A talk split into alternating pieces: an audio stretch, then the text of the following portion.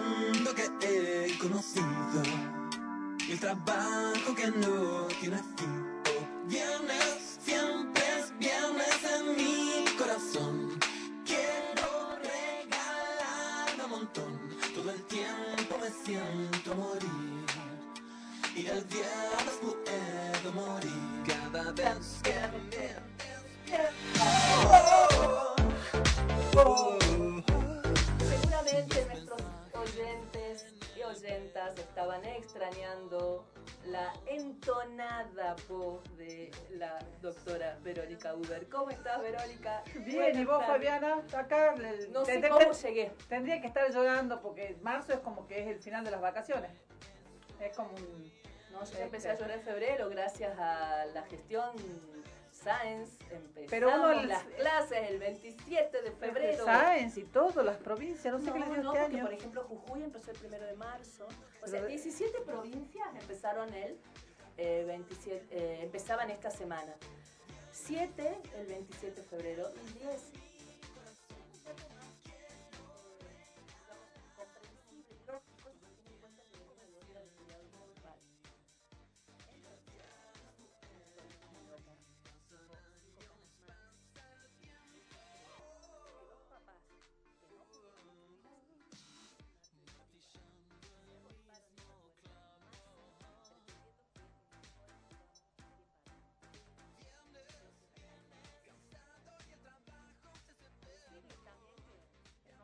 ir a último momento. Claro, que todo el mes de febrero el colegio estaba abierto. Claro.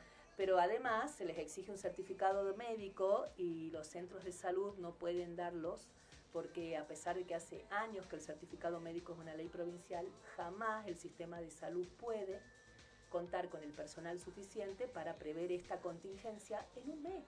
digo, ¿por qué no sacan, no hacen contratos un mes de gente que vaya a las escuelas, que les dé el certificado en las escuelas? Hay un mes años, ministros pasan y pasan y, no se resuelve ese tema. Entonces estoy como si estaría en octubre más o menos, estresada, agotada, em, ya está enojada, no quiero escuchar un padre más, ya levanto, mira, sueño con los papás, levanto una toalla y me aparece un papá debajo de la toalla, ya no doy más. Así que esa fue mi semana. ¿Y la tuya qué tal estuvo? Eh, no, yo tranqui, estoy, hoy tuve que ir a tribunales, no me quedó otra, así que lo lloré, lloraba. Yo o sea, te tomaste el transversal, te bajaste el transversal y tomaste otro colectivo para llegar a tribunales. Claro, claro. O te sacaste el, pijama, te pusiste un saco y en chancleta cruzaste la calle. Crucé frente. Porque para el que no. sabe, la doctora, mi amiga Verónica, vive al frente de tribunales. Literal. Entonces puede ir en pijama y chancleta dejó un expediente. Le digo, ya está, cruzo y vuelvo a dormir. Sí, en realidad ya casi que no se dejan expediente, pero yo hoy sí tenía que ir a dejar un expediente que tenía tres cuerpos, eran tres, 600 fojas. O sea que encima tuviste que ir en auto. Eh, claro, así que este, la vagancia total, este, fui en auto. Y mm, no, el, entrar ahí ya es como que uno ya no le... ¿Hace cuánto que no vas a tribunal? Ya no hace Del año pasado porque haces todo... Claro, todo el trabajo de ahora de abogadil se hace por internet, se hace Gracias a la pandemia. Gracias a la pandemia, porque si no estaríamos todavía esperando este, que, alguien resuelva el tema, que alguien se actualice, que alguien haga algo. Este, no, bueno, esa una de las ventajas de la pandemia fue que, este, que se pudo ya empezar a, trabajar eh, online. Bueno, y eh, lo, que nos acelera mucho los tiempos Imagínate la gente del interior, los abogados del interior que no se tienen que venir este, hasta Salta para eh, presentar un escrito. Lo que no nos pasa al revés, porque podemos presentar un escrito, pero no lo podemos ver nosotros a los expedientes en el ah. interior. En el interior, acá sí se puede. Los del interior a los, los de acá sí, porque el sistema lo tienen solamente los, los juzgados de acá. Ah, Entonces, este, pero bueno, no, en general, la verdad que en ese, en ese digamos, la gente que hace el trabajo sigue siendo la misma, la funcionalidad sigue siendo la misma, la, la, eh, algunos juzgados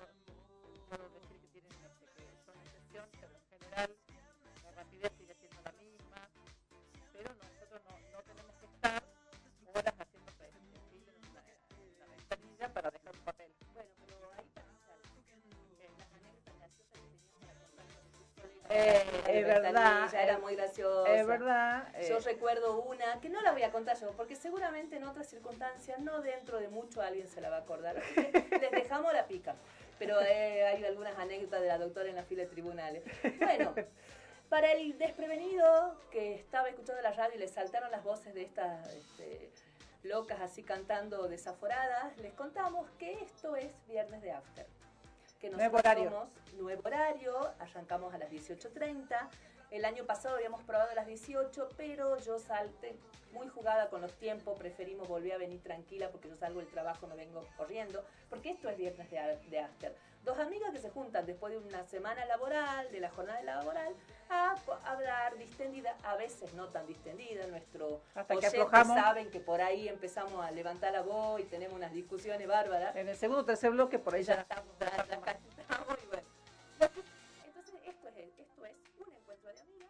ahí teníamos una promo que decía más que programa de radio, un encuentro de amigas. No sé si lo tiene por ahí a mano el operador que nos recuerde esos separadores y demás. Eh, acá quienes estamos a cargo de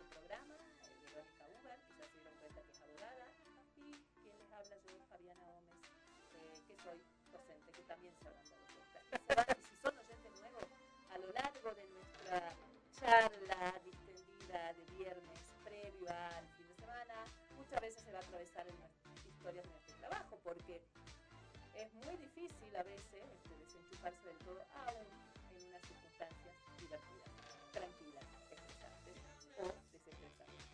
Así que bueno, acá estamos y bueno, eh, como empezó el año, nosotros volvemos ahora, el último programa lo tuvimos el 16 de diciembre. El 16 de diciembre y, y los, nuestros oyentes escucharon la bella voz de la doctora junto con otras bellas voces de los dos propietarios. Acuérdense que ese día hicimos la firma del contrato de programa con los dos propietarios de la radio. Acá, de los, propietarios masculinos. Sí. Eh, y si se acuerdan, terminamos aullando, porque no cantamos, aullamos. Eh, del muchacho con toda la expectativa. No, porque cuando, nos fuimos, cuando nos fuimos teníamos dos estrellas cuando nos fuimos teníamos dos estrellas y muchas ilusiones. Sí, sí, sí. Este. Lo que teníamos claro es que cuando nos fuimos, que después de muchos años nos habíamos vuelto a ilusionar, pero de verdad, no importa que estábamos ilusionados, no era que lo decíamos ya. Eh, nosotros teníamos claro que teníamos dos estrellas y teníamos mucha ilusión de conseguir la tercera. Y nos despedimos de ustedes cantando mal, feo, ya lo pero con mucha emoción, bueno, ¿y cómo hiciste? Eh, ¿Dónde pasaste? ¿Dónde viste ese partido? Ah, bueno. Antes de entrar ahí, antes de entrar ahí, nosotros vamos a hacer un recorrido porque ella me, ella me, va, me, va, a poner un orden y no, no me va a dejar no, salir. No, yo para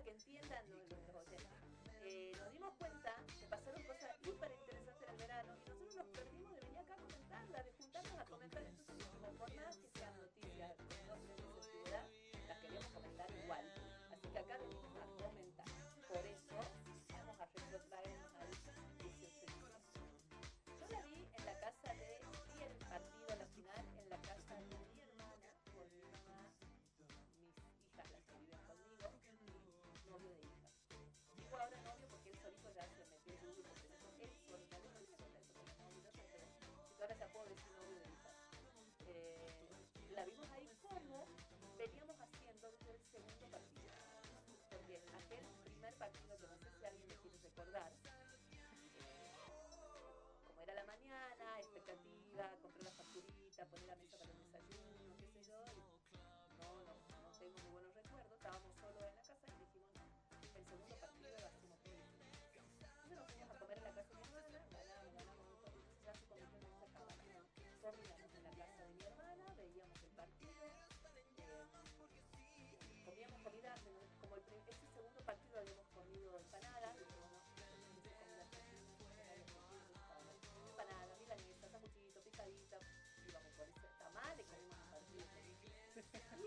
el festejo era con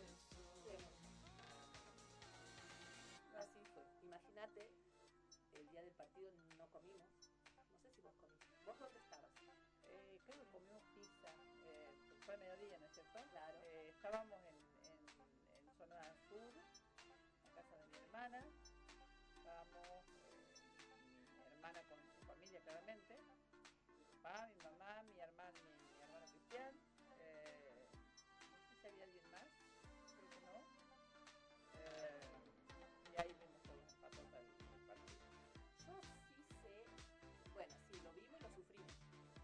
Lo bueno que fue el sufrimiento colectivo y después se escapó una alegría colectiva impresionante. Bueno, ¿Ustedes salieron a festejar después? Sí, vinimos a la plaza, porque ya le habíamos dicho a los chicos que si ganábamos veníamos a la plaza. Después no había como muchas ganas de, de venirse de zona sur hasta, la- Claro. hasta la plaza, pero vinimos y este eh, así que vinimos, hicimos el todo el el, el- el ritual, digamos, de, estacionamos como 10, 15 cuadras del, la plaza. y de ahí nos fuimos caminando y con los chicos, porque sobre todo los, que- los grandes, bueno, no, mi hermana creo que no, no sé, no recuerdo en el 86, pero ella era chiquita, este, pero los más grandes sí tuvimos, este, el del 86 seguro que lo vivimos todo y el del 78 yo algo me acuerdo, entonces, eh, eh, digamos, para ellos fue toda, me acuerdo haber ido a la plaza, digamos, en el 78 y en el 86 estaba en Buenos Aires, creo que ya lo había contado acá. Entonces, eh, esto de, de llevar a los chicos y de, fue medio heavy en un momento porque quedamos como medio amontonados, medio aplastados. eh, y eh, nos costó salir, nos desencontramos y nos terminamos encontrando de vuelta en los autos. Bueno, Heavy, nosotros, no sé si yo lo dije acá ese día, no sé si alguno se acuerda, pero habíamos prometido que si se ganaba el mundial, ma- mi mamá tiene movi- movilidad reducida, la íbamos a subir así de rueda íbamos a bajar por la avenida, por la San Martín así corriendo, 80 kilómetros por hora, corriendo lo más que podíamos y cantando Abuela la la la la, que fue uno de los hits de- del mundial. Y lo hicimos, no tanto la parte de venir corriendo por la avenida porque no nos iba a dejar ella, pero fuimos con la silla de ruedas y gracias a la abuela, la la la la la, todo el mundo se corría para que pasemos, entonces no tuvimos problema, se corrían, le cantaban, mi mamá no entendía mucho por qué la gente le cantaba las canciones, pero ella estaba chocha porque sentía una estrella. Y así dimos toda la vuelta a la plaza y nos volvimos. Nosotros vivimos cerca de la plaza, entonces esa es como una ventaja. Cinco cuadras, dimos la vuelta y nos volvimos. No, no, nosotros, eh, no, eh, inclusive al lado mío había un, un matrimonio con un bebé, bebé, o sea, no sé, me parece que salían de la clínica Mm. con el bebé. Este, y, y- y uno que trata de que, de que no aplasten a los sobrinos, porque cada, cada adulto había agarrado un, un Un niño sobrino. y tratar, y tratar de que a su vez, como estaban muy amontonados, que no le pegue un codazo sin darse cuenta este, al bebé, así que la sostenía poniendo la mano en medio Por de la todo amontone- lado. a- amontonada- Pero- amontonadera. mucha alegría, fue como una catarsis colectiva, porque, a ver, yo después escuchaba gente que de esas que se quieren parar en un pedestal y, y cuestionar y juzgar las alegrías populares, eh, esto, ¿no? Ay, ¿por qué festejan un mundial? Si después mañana los precios van a seguir altos, y sí, ya lo sabíamos, Bueno, por amiga, eso, pero queríamos... um, además, vos sabés que queríamos eh, hacer catarsis, tener un poco de alegría en algo, porque ya sabemos que la realidad se viene muy dura. Pero de todas maneras, este, claro, y cuando hay tan pocas alegrías, ¿no? Porque estamos, venimos de, de- de un par de años, desde el 2020 para acá, con la pandemia y todo lo demás, de pocas alegrías, incluso sin entrar en el tema económico para muchos de muchos dolores, ¿no? Las muertes de la pandemia y cuántas cosas más. Entonces venía siendo media, media marreta la alegría con nosotros y de pronto esto nos permitió ser felices por un ratito. Muchos de nosotros sabemos que la realidad es dura, pero déjame ser feliz ahora, mañana me voy a preocupar por los problemas, lo que pasó, digamos, ¿no? Y había que aprovechar eso. Lo escuché a, Saborido, no sé si lo tenés. a- Sí, sí, sí. y él, no me acuerdo dónde, si en un reportaje que alguien le dijo, él decía respecto de esto que había que aprovechar esta reserva de alegría. Y me gustó mucho la palabra esa, ¿no? Y también me gustó mucho una, una, hizo una comparación entre Messi y, y Ronaldo. Entonces dijo, me encantó, que Messi, no, que Ronaldo parece un Avenger. Fíjate el físico que tiene, cómo se viste, cómo camina, así alto, con el pelo corto. A veces hasta parece, eh, no, no, en, no en la cancha, ¿no? Pero en- cuando lo ves moverse con los medios y demás, parece un Avenger así tal. Y Messi parece de Pixar. Y la verdad que me encantó, me parece saborido, me parece tan claro. porque es verdad, digamos, ¿no? El, el, simple, sencillo, a veces torpe, este, em, con alegría y dolores eh, como más cercano, ¿no? Y eso, me gustó mucho, Saborido la verdad me encanta. Y eso que habló de la reserva de la alegría, creo que fue eso, teníamos que aprovechar un poco esto.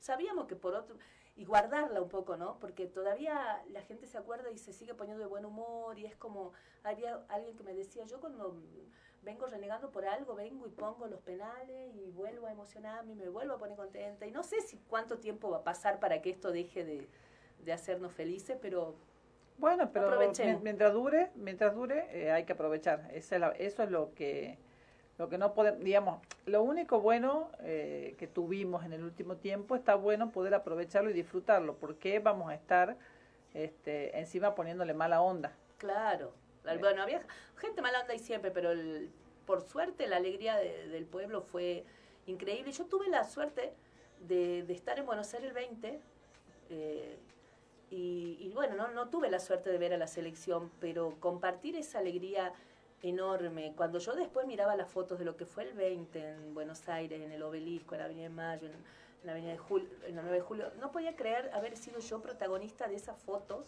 donde ves hormigas con banderas felices eh, y no importaba, nadie estaba enojado porque no había llegado la selección y estaban algunos desde la noche anterior en el obelisco. Estaban todos felices, cantando, abrazándose. Eh, había un colombiano, un matrimonio colombiano al lado mío que nos contaba, el marido, dice la esposa, mi marido me dijo me voy a ver el mundial y yo me reenojé, le dije, ¿cómo te vas a ir a Qatar? Es carísimo, pero ¿qué te pasa? No, no, dice él, ¿quién se va a Qatar? Me voy a ver el mundial en la Argentina, que es ahí donde hay que ver un mundial. Y estaban fascinados Em, sacaban fotos de todo. Cuando yo me senté al lado de ellos en una confitería me preguntaban, ¿y cómo festejaron? ¿Y en tu lugar? Y tenían cábalas, y yo les contaba las cábalas y se mataban de risa como diciendo, están todos locos estos argentinos, todos, desde el más chico hasta el más grande. Y, la verdad que, fueron días de felicidad y, a mí todavía el, colar, el corazoncito se me pone contento cuando me acuerdo de eso. Y la gente este, siguió viendo durante meses todas las, las fotos, todos los, este, los videos, las repeticiones el temor de que cambiara el resultado si lo seguía mirando tantas veces. Eh, esto, digamos, disfrutando con la repetición. Ahí yo creo que... ¿Viste que, al, al año nuevo mucha gente lo esperó viendo el partido y calcularon, creo que en un no, en el que hay un programa que bueno, como yo no veo para que, como yo no veo esos programas deportivos no sabía, pero lo, escuché en el radio, pero este sí en casa eh, lo comenté y lo pusieron. Em, eh, que pasan así como reviews de, de los años, pasaron, hicieron como que programaron las últimas reviews de los, de los últimos años y después programaron el, el pasar el partido para que las 12 de la noche fueran en el momento exacto cuando Messi, levanta la, copa. Hermoso, eso. Yo nosotros no lo hicimos, pero eso estuvo muy hermoso. En Navidad sí miramos los penales eh, antes de las 12 y, cuando metió el, el, penal este Montiel ahí festejamos, en Navidad hicimos eso porque en, en Año Nuevo éramos poquitos ya. Pero bueno, a mí yo quería rescatar algunas cosas más allá de esta alegría y para que ya, si podemos, vamos, vamos comentando lo otro, que esta alegría claramente era una alegría necesaria, ¿no? La gente necesitaba eh, liberarse y, y sabés que también escuché a alguien decir que había una, por otros motivos, pero lo asocié, una pintada en una pared, creo que en el conurbano, que decía liberar la alegría para organizar la rabia. Y me acordé de la canción Días y Flores, de, no me acuerdo si es de, Silvio Rodrigo, Pablo Milane, como muchas veces han hecho cosas juntas, a mí se me cruzan, ¿no? Y esto, ¿no? Es necesaria la alegría a veces para poder organizar el descontento, que es lo que decía en el fondo. Y, y, por eso capaz fue el estallido como fue, porque hoy ganamos otros mundiales otras veces, y yo nunca vi un estallido como este. Y además la gente no estaba contenta, no estaba enojada, o sea, estás 10 horas esperando a la selección, la selección no llega, hace un calor de morirse y nadie está enojado. No, y no hubo desmanes, no hubo, o sea, había, no sé, no sé cuánto fue la cantidad de gente que se calculó que había, pero creo que hubo un par de heridos y, por amontonamiento, digamos, o sea, nada grave, no, no hubo este eh, rotura de vidrieras, no hubo lo que pasa normalmente cuando se acaba, este, cuando bajan este, este, desde la boca para hacia el centro, este, para festejar algún campeonato o, de, o, de, algún otro o de algún otro barrio. Sí, eh, eh, se volvió a ilusionar el McDonald's del obelisco porque no lo rompieron.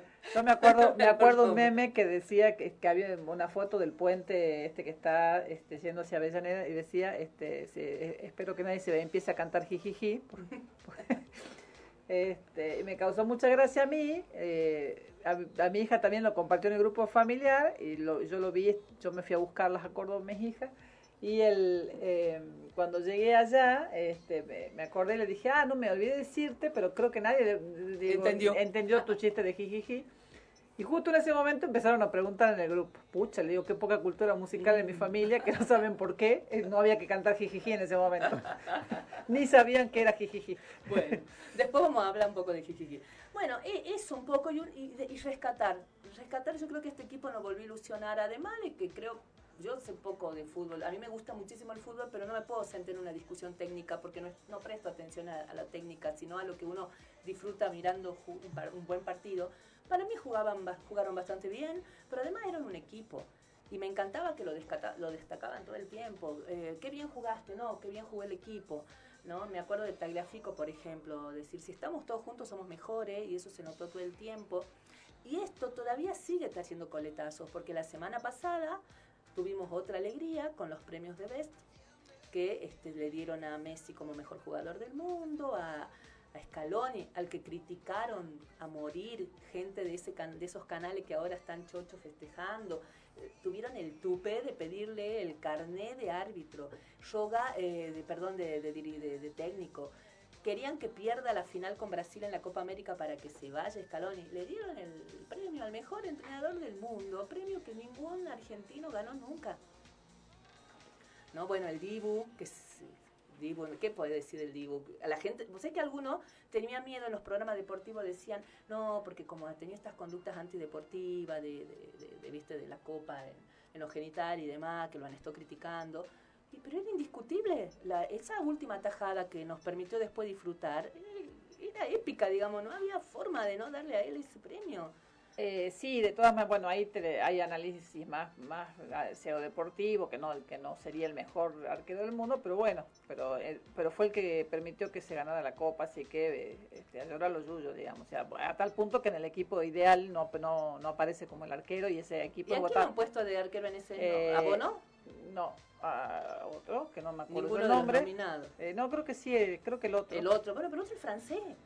No, entonces no sé, no estoy segura. Los nominados eran no, que de todas maneras, bueno. ese equipo es votado por los capitanes de los equipos. De los equipos. Así que, este... Es pero que te eligen tus pares, tampoco es poca cosa. Ah, el equipo ideal. Claro, el equipo ideal. Y a, los otros son los periodistas deportivos, ¿no? Sí. Creo que sí, no sé, no, es la FIFA, así que no sé bien cómo es. Lo que pasa es que todavía hay mucha pacatería en esto, ¿no? De, de, mucho enojo por las formas de festejar y demás. Y la alegría popular siempre incluye Vos fíjate, la alegría del pueblo siempre en algún momento aparece alguna referencia a la sexualidad y si la intelectualizamos mucho, bueno, pará, no hay que intelectualizar todo en la vida.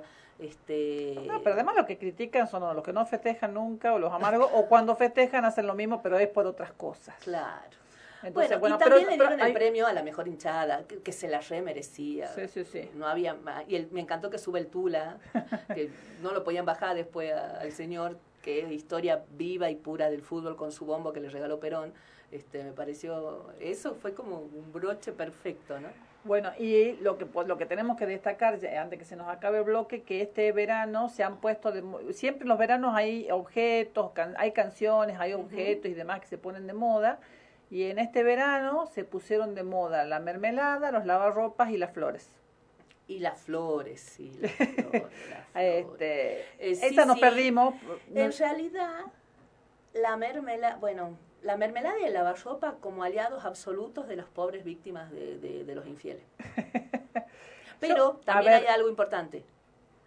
Lavarropas automático caro mata mermelada porque fue mucho más sabroso el chisme del lavarropa que de la verdad. Fue mucho más divertido, porque más allá de que uno, uno dice, ay, este, esto, esto es puro cotorreo, que qué sé yo, que es la poca importancia, que por qué nos tenemos que estar metiendo en la vida ajena, pero fue tan gracioso toda la situación. Es feo meterse en la vida ajena, pero que, le que tire la primera piedra el que nunca se prendiera un chisme. Fue tan graciosa toda, toda la situación, todo lo, todo lo que iba pasando, la, las que negaban que eran, este, al, al cohete, porque decís, pues, ¿para qué te pones? Te hubieras quedado callada de última, ¿viste?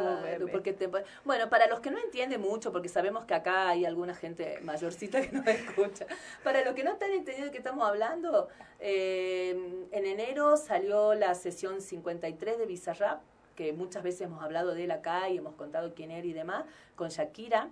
Se esperaba alguna letra picante, que le tire algo a, Piqué, pero fue demoledora. Le dio con un caño, le dijo, entre otras cosas, este, te fuiste, me dejaste, Hacienda, los periodistas en la puerta, problemas con Hacienda, la suegra viviendo al lado.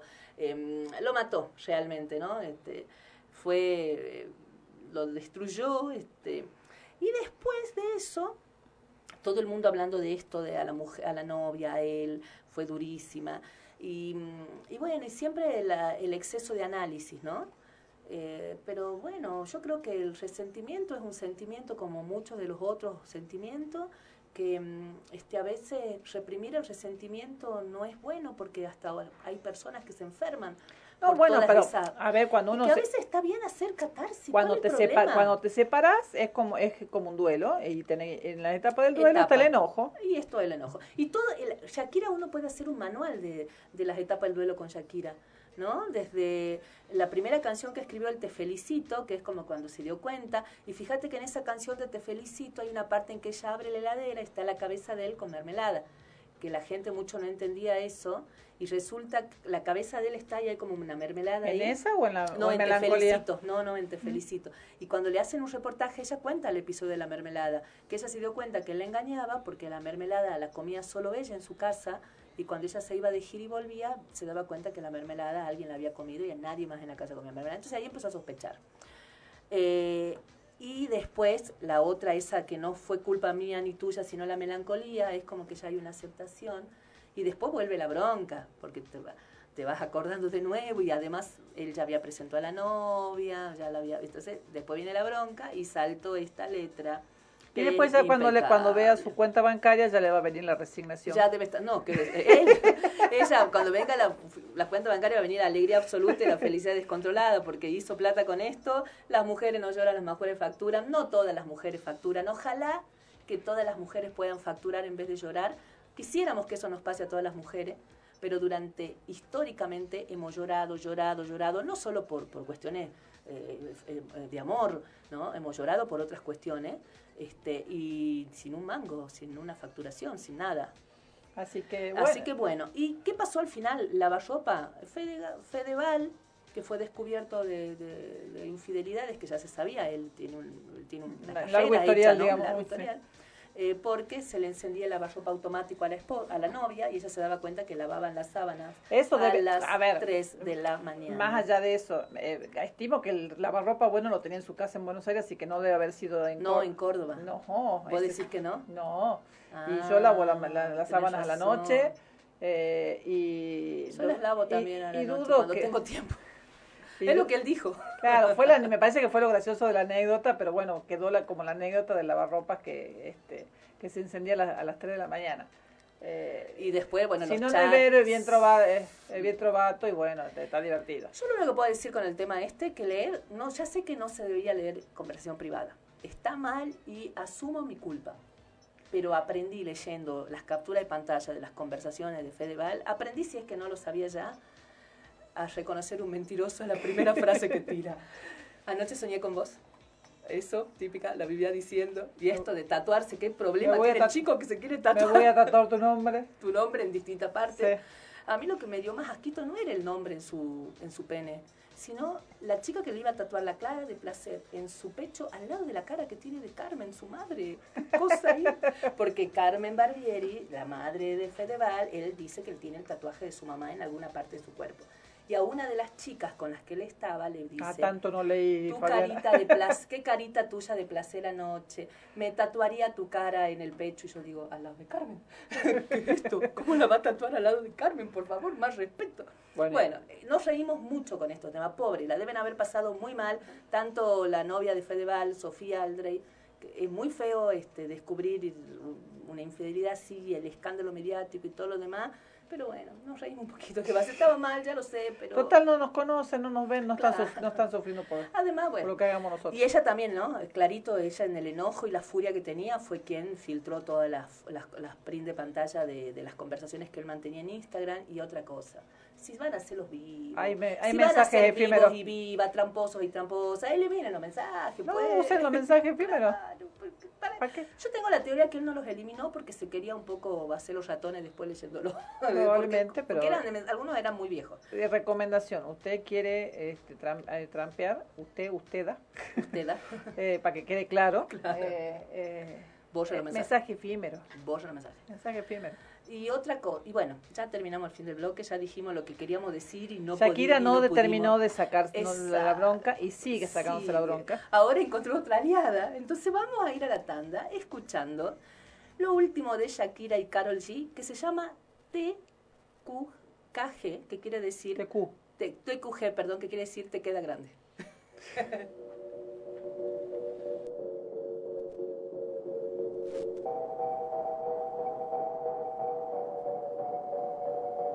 que te digo que un vacío se llena con otra persona te miente. Es como tapar una herida con maquillaje, no se ve, pero se siente. Te fuiste diciendo que me superaste y te conseguiste nueva novia. Lo que ella no sabe es que tú todavía me estás viendo toda la historia,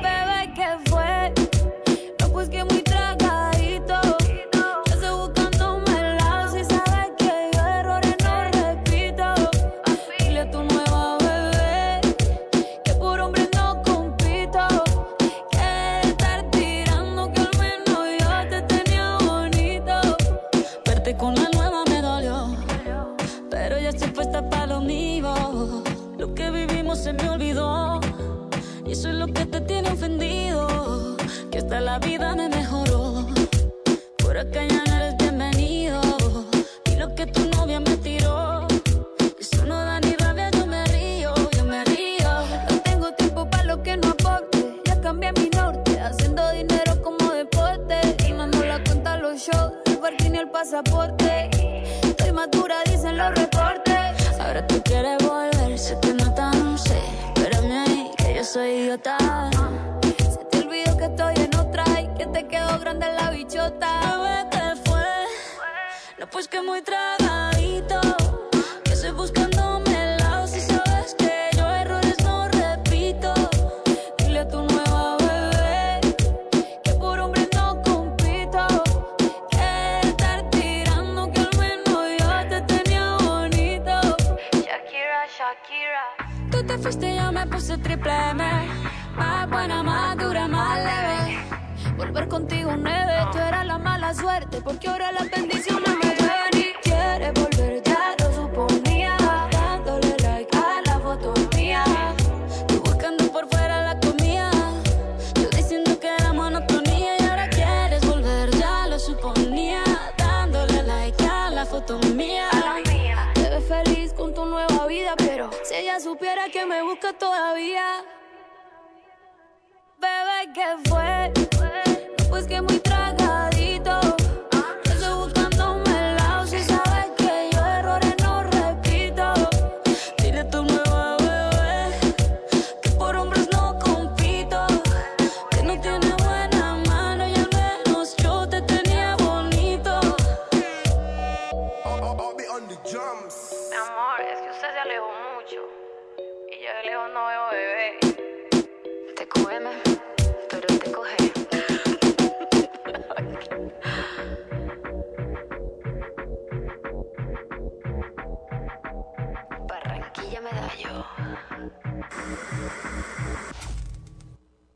Viernes de After. Viernes de After. 88.1 FM Noticias. ¿Qué más hacer en esta tierra incendiada? La opinión de la gente. Si no cantar.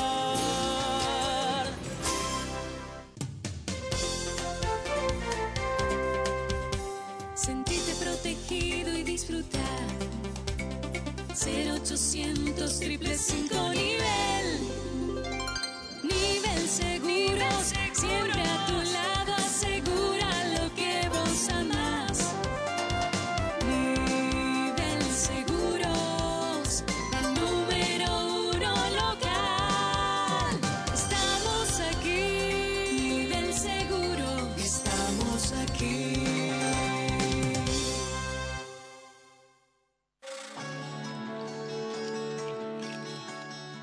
Glosolalia, mediumnidad. Los lunes y miércoles de 20 a 21 horas por FM Noticias 88.1 con Javier Verón. www.turradioinfo.com, el sitio web para tu emisora en 5 minutos www.turradioinfo.com. Radio Info, el sistema de gestión de contenidos web con la última tecnología en diseños. Disponible para ordenadores y dispositivos móviles. Contactos al teléfono 03877 154 56 512. Gonzalo Sebastián Medina.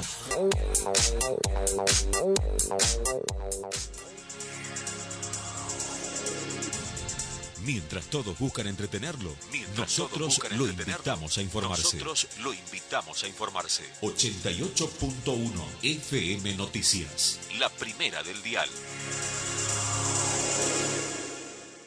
Viernes de After. Viernes de After.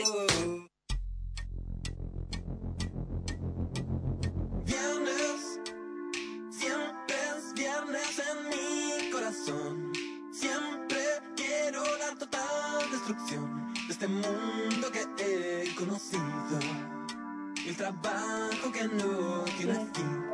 Viernes, siempre es viernes en mi corazón. Bueno, acá estamos entrando al segundo bloque de esto que es Viernes de After, como nosotros decimos, más que un programa de radio, un encuentro de amigas.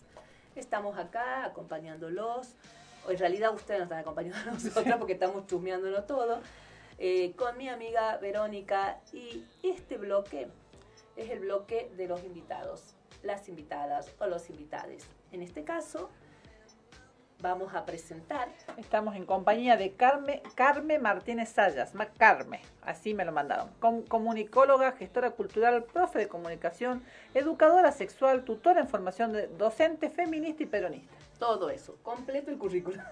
¿Algo más? Y se está riendo sola. Hola Carmen. ¿Cómo están? ¿Todo bien, chicas? Yo pregunté si era Carme o Carmen y me dijeron se autopercibe Carme, así que Carme será. Soy María del Carmen, Ah. en realidad, por, por tradición familiar y nombre de, de mi madrina, que amo mucho. Pero como nunca me, me apegué al Carmen, ahora después de señora, ya, pero no Carmen, sino Carme. Está bien. Está bien. así que Carmen. Carmen. Bueno, Carmen. ¿Qué es vamos- todo esto? ¿Qué es todo esto? de- Comunico- ¿eh? Comunicóloga. Eh, ¿Qué hace una comunicóloga? La licenciatura en Ciencias de la Comunicación. Pasa Ah. que parto y partimos muchos de nosotros de la idea de que comunicadores somos todas las personas que tenemos algo para comunicar.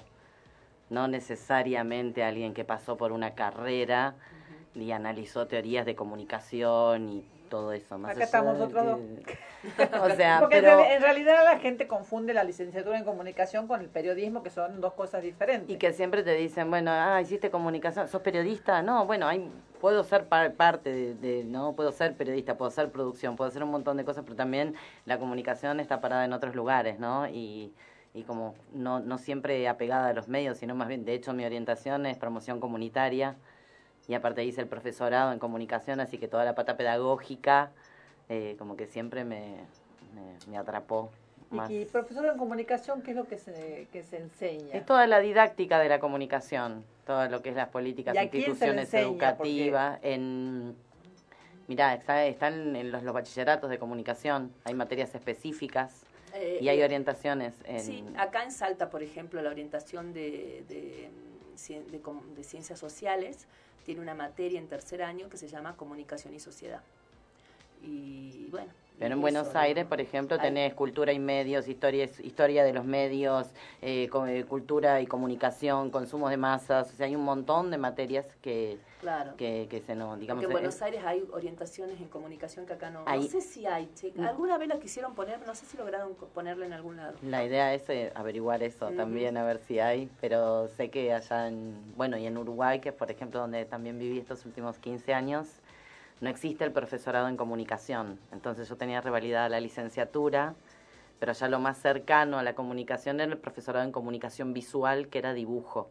Entonces yo no podía ejercer, si bien había materias vinculadas a la comunicación, no podía ejercer porque... Era algo más artístico, digamos. Claro, exacto. Bueno, Eh, un poco para contar, Carmen, ella dice, bien, estuvo 15 años en Uruguay, pero ella nació en Buenos Aires. Buenos Aires. De madre, ¿cuál es la, la, provinci- la- el, el origen de tu madre? Mamá de Formosa, pero desde muy chiquitita aquí en Salta, Aquí en y está, toda la familia está en Salta.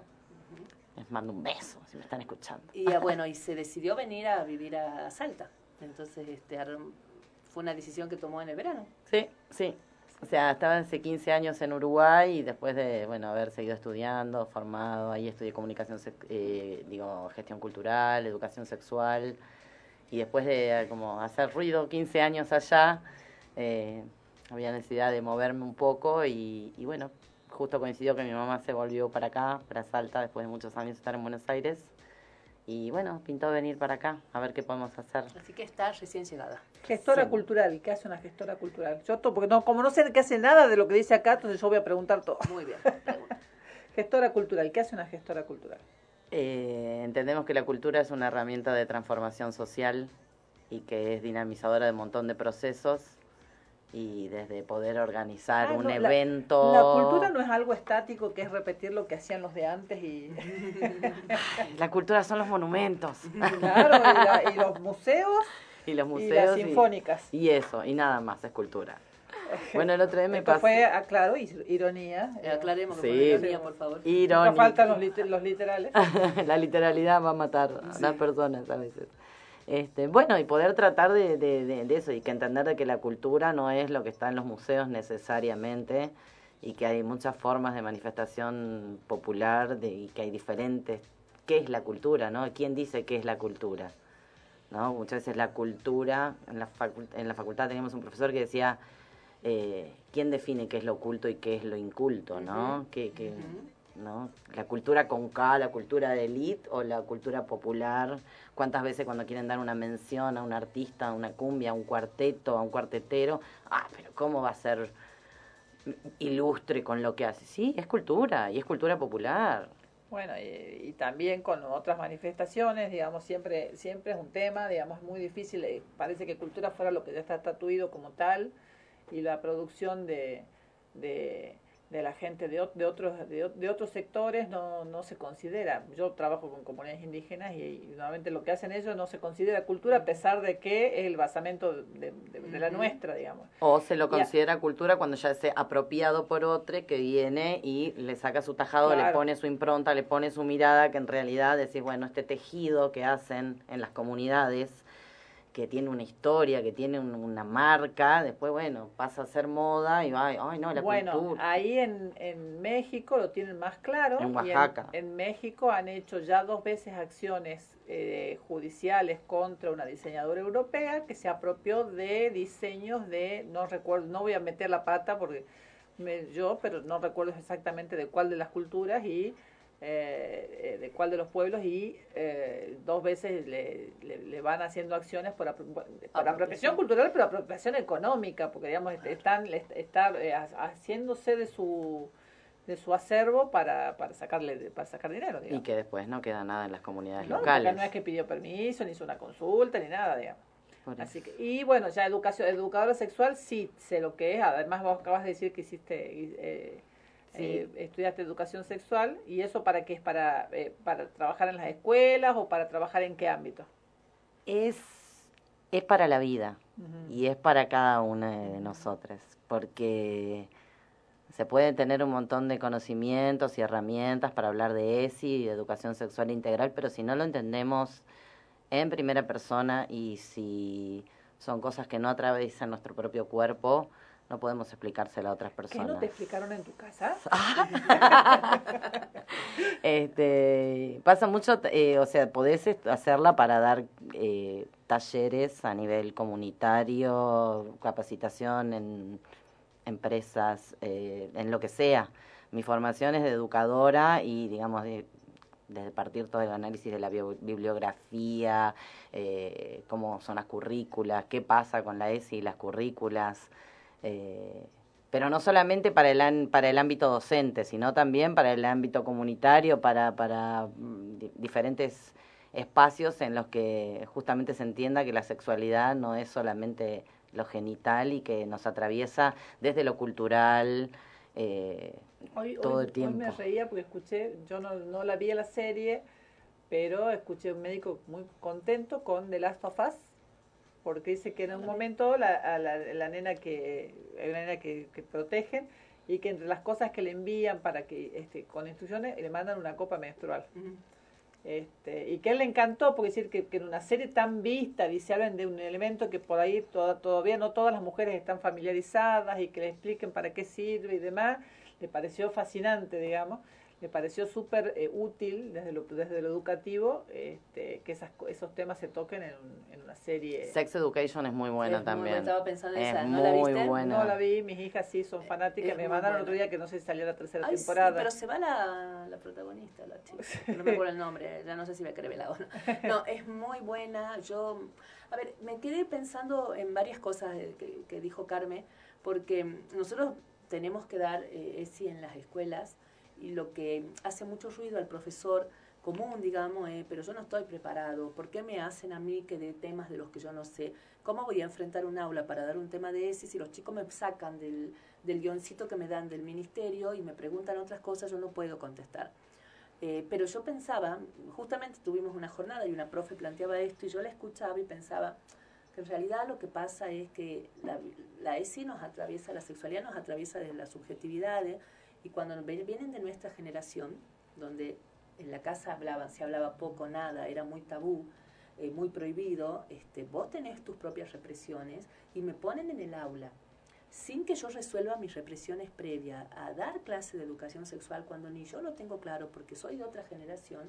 Y es como, como demasiado, em, em, no sé si es cruel la palabra, pero demasiado, exigirle demasiado a una persona que se formó para una cosa y que está bien que uno, un docente tiene que aprender todo, pero la ESI nos pasa con que leo un libro, me paro y lo digo, porque a veces me está moviendo Te mis propias interpela. represiones, me está interpelando y cómo algunos pueden manejar la interpelación, otros no la manejan y son procesos individuales. Entonces, es complicado. No es solamente enseñar el, si- el aparato genital ni cuáles son las funciones del No, porque la aparato, sexualidad, ¿no? no- ya, bueno, muchas veces lo dijimos acá, la sexualidad no es solamente la genitalidad. Claro, y ya a- a- a- entran otras cosas, el género, la forma de relacionarnos, estos prejuicios, esta, estas cuestiones de, de género, ¿no? De, de cómo ser hombre, cómo ser mujer, el expresar o no la, efecti- la afectividad, son muchas cosas y la ESI atraviesa todo, es impresionante. Oh, todo. pero, a mí- bueno, no sé, Desde qué es lo que nos hace, que por ejemplo, qué es lo que nos hace mujeres a nosotras, Ujú. tener, portar una vulva, portar un útero o no, eh, y cómo se construye eso, quién dice que sos. En la medida que sos mujer cis, capaz que lo podés interpretar así, pero bueno, ahí es donde está la problemática, no entender que hay otros tipos de, De identidades. identidades. Exacto, exacto. ¿no? Y un, un día, el otro día este, hablaba con alguien que estaba muy, como muy angustiada por esta cuestión y me decía, eh, por, por estas cuestiones de las identidades, entonces me decía que el género era una porquería, que por qué tenía que existir el género. ¿no? Una persona chica que está haciendo todo un camino de identidad y, y- y sentirse obligada a tener que, de- que elegir si, si soy mujer, pero no me, no me autopercibo mujer. ¿Pero qué pasa si yo no me autopercibo ni mujer ni hombre siendo mujer o siendo hombre? Por eso hay tantas ¿Dónde letras. me ubico? Pero es que por eso hay tantas letras en el ¿Dónde- eje. ¿Por qué me tengo que ubicar en realidad? El planteo Claro. era, ¿por qué tengo que ponerme bajo de una letra? Pero por eso, ten- pero, Por pero- eso está lo no binario, la identidad no binaria, pero incluso sigue siendo, bueno, es no binario. ¿Por qué tengo que entrar en un cajoncito? Creo que el planteo era, ¿por qué tengo que estar en un cajón? ¿Por qué? Y, y yo le decía, pero no es necesario, en realidad nadie te lo está pidiendo, es como una propia exigencia, porque creo que, o sea, Hoy por hoy- nadie le está pidiendo, eh, a menos que obviamente si llenas un formulario y esas cosas, pero en tu vida cotidiana, digamos, no, no, te, no te adelantes, digamos, vamos despacio, porque lo vivía con mucha, como, ¿por qué tengo que encajar? Y si yo no quiero, yo quiero ser Y el, yo. tem- el tema es que el, el- el sistema, las instituciones eh, han quedado como muy, en- muy arraigadas, muy enquistadas y, y te, te exigen muchas veces, ¿no? Decir, eh, bueno, ¿qué, ¿en dónde está, estás ubicado? ¿En qué casillero estás? Y puede uno no entenderlo. Pasa con, con, con los chiquilines, con las chiquilinas, que, que de repente no, capaz que no les interesa definirse de una forma, o hoy adoptan una identidad, que mañana otra, y está bien, pero a las, a las otras personas que les explota la cabeza Dice, no, pero ¿cómo puede Pero que les ser? Pero ni siquiera tenés que ir tan lejos, porque vos fijate cómo, eh, y esto es lo que por ahí lo, eh, hay mucha gente que no entiende que, que la cultura te construye mucho de esto, porque yo me acuerdo, mi hija que creo que hasta acá creería que este, su, su identificación es como mujer cis, mi hija más chica, hubo un acto de alguna fecha patria, supongo que sería Güemes, y se iba a bailar este, samba o lo que sea. Y por supuesto las chicas eran este, paisanas, paisanas y los, los varones de auto, y ella dijo, no, yo quiero hacer el, este, el malambo, y se, y, y se gestionó, digamos, me, me hizo, me hizo este, parecer, se gestionó el traje de, de gaucha, o sea, este, con bota, con no de paisana, ella no quería ser paisana. Y, y parece una tontera porque no tenía nada que ver con el, con una cuestión sexual, sino que no le gustaba el, no le gustaba ser paisana, no quería ser paisana.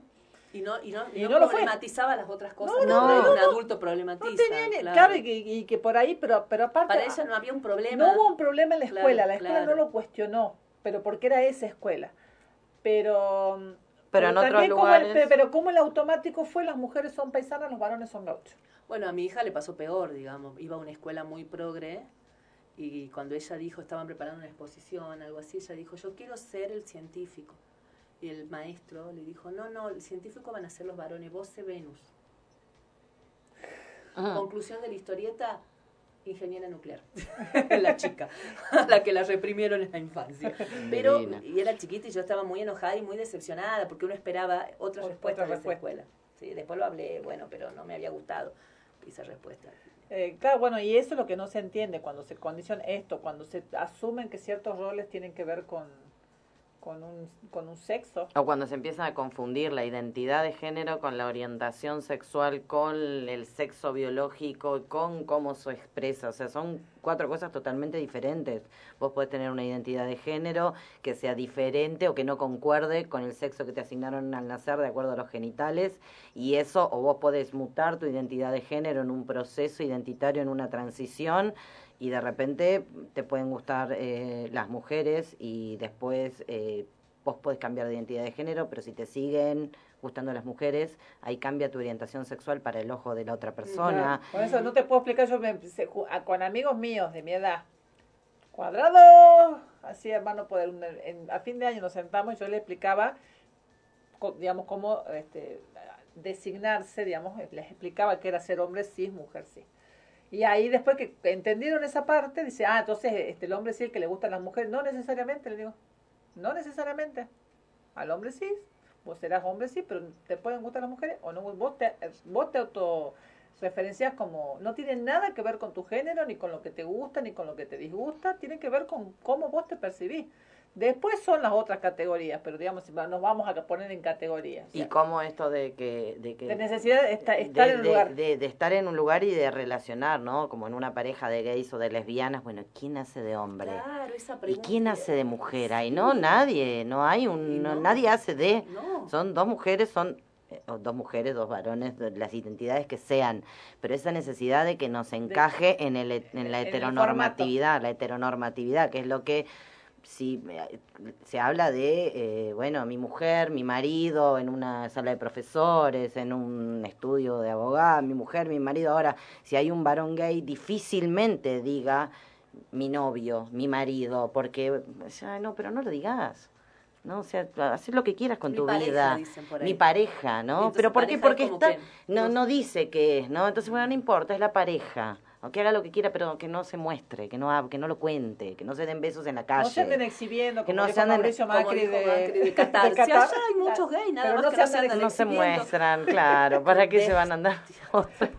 Hay muchísima homose- eh, homosexualidad, ¿cómo sabrá? Eso es buena pregunta. ¿Cómo sabrá? Este, pero Porque no, no, se pero, muestra. pero ¿cómo no lo- se andan ¿Cómo lo vio? exhibiendo. ¿Cómo los vio si no se andan exhibiendo? Me hizo Desconozco. acordar una vez una, una historia, ¿no? Dice que había un señor que había escrito un diccionario.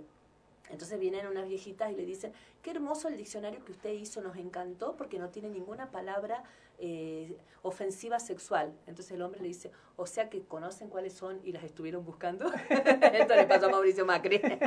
Esto, No, realmente. bueno, ahí es cuando es, eh, alguien queriendo justificar este un, un vínculo este eh, con, ay, con gente que cuestiona de este no puede cuestionar los derechos humanos cuando cuestiona este relaciones esta- estatales este y él en lo personal se vincula con gobiernos de ese tenor así que bueno Claro. Y sabes que me quedé pensando y, y- salto para el bloque anterior, porque entre todos los chats supuestos filtrados de Federico Val, con este escándalo de él y su infidelidad a su novia, apareció uno de Florencia Lavé, que la verdad que poco importa si es verdad. O sea, a ella, obviamente, a ella sí le importa si es verdad o no, porque ella está en pareja hace muchísimos años, tiene hijos y demás, y esto hubiera sido como una cana al aire en medio de la pareja. mira como ella también está casada hace muchísimos años Eh, está- ¿Y yo le dije, está en pareja? sí Bueno, no sabía si estaba casada o No, no. está Sí, está casada, Claro, eso no sabía, no me acordaba. Y, y, y cómo la quisieron, porque a Flor de la Vega es una mujer a la que de todos lados la siempre la han tratado de golpear y la han tratado de humillar, haciéndole clara referencia a su pasado No, o a su, genitalidad. a su genitalidad.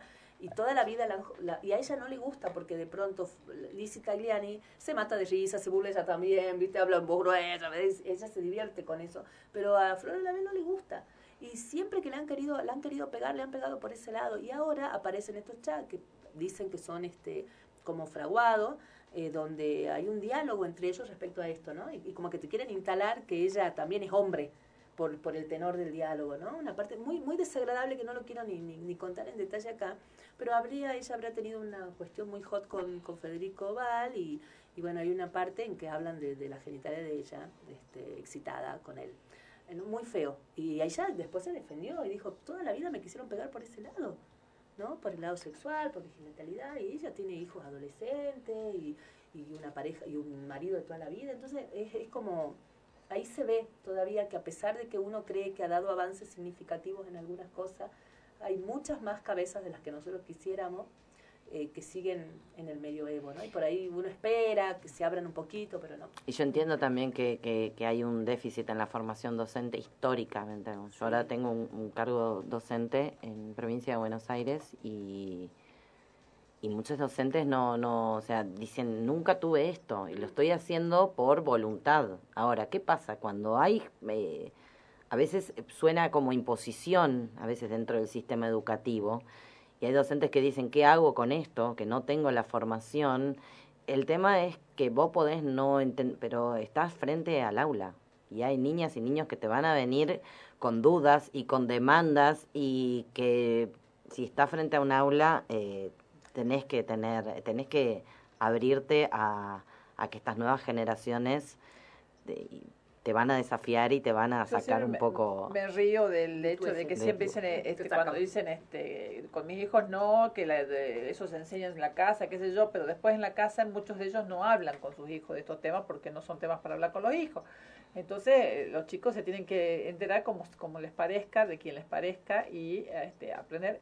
Y el tema también es que cuando aprenden en la casa están reproduciendo prácticas que ya no corresponden, que están mal, que o que pueden estar bien para ellos, pero este, pero no les permite ver otras opciones. o que se han naturalizado y de repente muchas veces eh, las herramientas de la ESI ha permitido, han permitido detectar casos de abuso Total, sí, sí. y que y, y abusos totalmente normalizados, naturalizados, histori- permitieron que los chicos se dieran cuenta cuando al, al explicárseles que lo que está pasando, lo que les está pasando a ellos no es no es normal, digamos, no o sea, que tienen no no tiene tienen que que- callárselo, o sea, este, toda esta conducta aprendida desde el abuso, de callarse, de callarse los abusos y de no contarlos, eh, por ahí que un docente esté hablando de ese tema y diga que esto hay que contarlo y demás, generó mucho, muchas este, eh, eh, notificaciones, digamos, en- enter- enterarse de que De muchos todo. chicos estaban padeciendo O abuso. sea, en un, en un pequeño lugar que es donde yo trabajo, desde en una clase de ESI, una nena, este,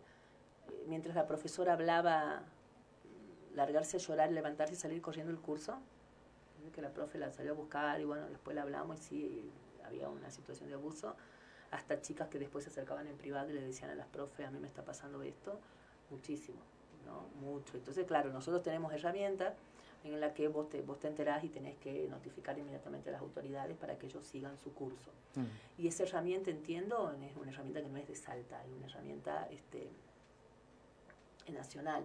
Y, y ¿sabes por qué voy a esto? Porque en las vacaciones pasaron cosas también muy, muy dolorosas, como fue el juicio a este chiquito este Lucio, que se aprovechó tanto No, para a la ma- denostar a la- el a la género. madre y a la- claro, a por, la por la pareja. muerte de Lucio. Y está bien, digamos, este, lo mataron, lo golpearon, fueron este, unas bestias, pero este, Con el hubo perdón una de las escuela, bestias, por- con el total perdón de las bestias realmente, pero hubo una escuela que eh, veía ausencias reiteradas, dibujos del chico muy extraños y no accionó, eh, servicios de salud que me llega un chiquito de tres años tres veces con distintos golpes y yo a la, a la segunda tengo que sospechar. Entonces ha habido como, como una sociedad que ha mirado para otro lado. Y, y, y la ESI está para enseñarnos a no mirar para otro lado, a los grandes tampoco, porque ese nenito este, eh, fue víctima de, fue una mu- muerte anunciada y, y nadie hizo nada para aliviarle su pobre dolor. Entonces a mí me, me dio mucha pena su, su calvario, pero me dio también como mucho enojo con toda la gente adulta por el que, por el que ese nena pasó y nadie hizo nada. Entonces después se la pasan este, tuiteando cosas en contra de la ideología de género, entre comillas, gente que miró para un costado. ¿Cuántas veces vos te enteraste de algo y te dijeron no te metas? A mí me pasó hace muchos años y Verónica nos acabamos de conocer, una nena que había, estaba siendo abusada por el padrastro, la directora me dijo que no me meta, que después iba a ser un garrón tener que ir a declarar a, a la justicia. Entonces había Verónica, que estábamos en una red de derechos humanos, invocando la red, nos pudimos meter y la sacamos a la nena de la casa pero así, digamos, ¿no? Esto estoy hablando de hace muchos años. Hay gente que sigue teniendo esa mentalidad. Sí. Entonces, digamos, son es muy importante la ESI realmente y muy necesaria, además. Sí. Bueno, estamos en horario Claro. de corte. Vi- Vieron que cuando nos embalamos a hablar, nos paramos sí, y todo fluye. Bueno, le pedimos a nuestra invitada que elija un tema o un artista. Entonces ella dice, me gusta mucho aire, escuché muchos temas de aire que me gustan, elegí algo de, de por ahí. Entonces yo estaba por poner los que más conocemos de aire y dije, no, acaba de largar un, bueno, no acaba, largó hace poquito, antes de- del festival de, de- de Cosquín creo, un tema que se llama Cusco, que es un adelanto de su próximo disco. Y es eso lo que nos vamos a ir escuchando en la tanda. Y algún- la prensa lo considera esta canción un viaje al interior de una América Latina profunda. ¿Cómo les gusta a la gente hablar de lo profundo, ¿no? el interior profundo? Que condensa los sonidos más propios de un continente que vibra a través de la mirada universal de la música. Así que nos vamos a la tanda escuchando un adelanto del nuevo disco a próximo a salir de aire, Cusco.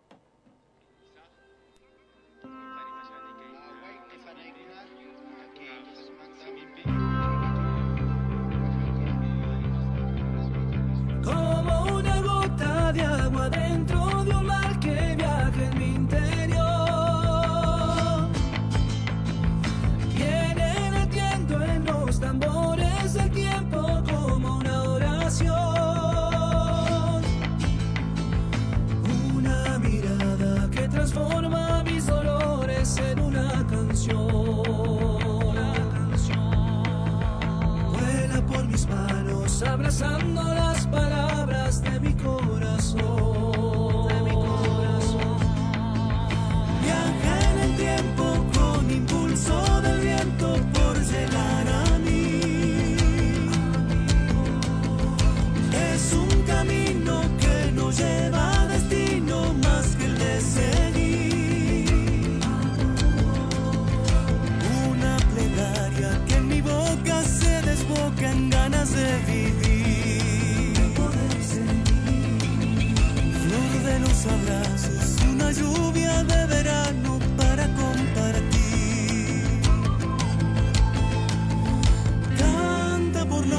está.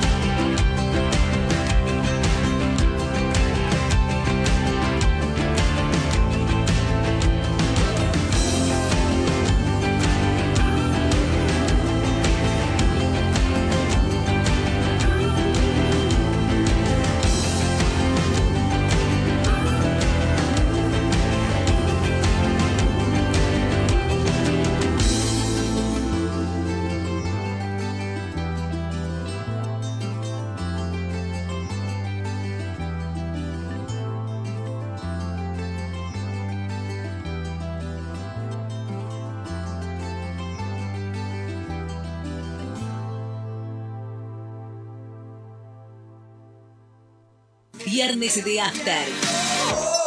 Viernes de After. Mientras todos buscan entretenerlo, nosotros lo invitamos a informarse. Nosotros lo invitamos a informarse. 88.1 FM Noticias. La primera del dial.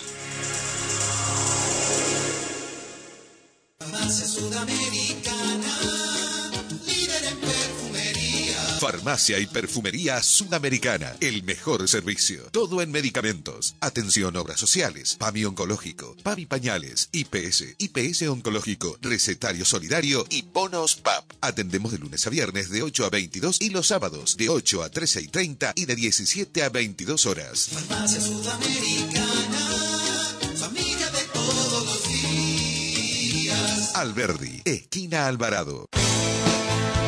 Desde el próximo martes nos reencontramos en Agenda Propia. Como siempre por FM Noticias, martes y jueves de 20 a 22. Agenda Propia.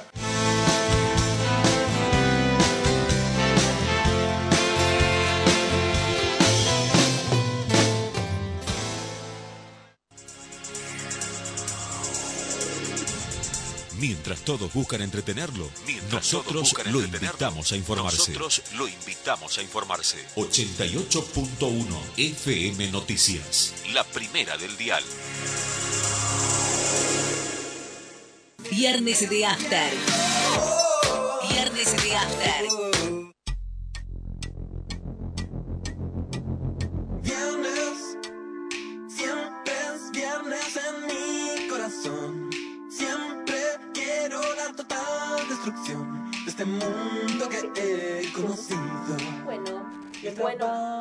Que no. ¿qué tal?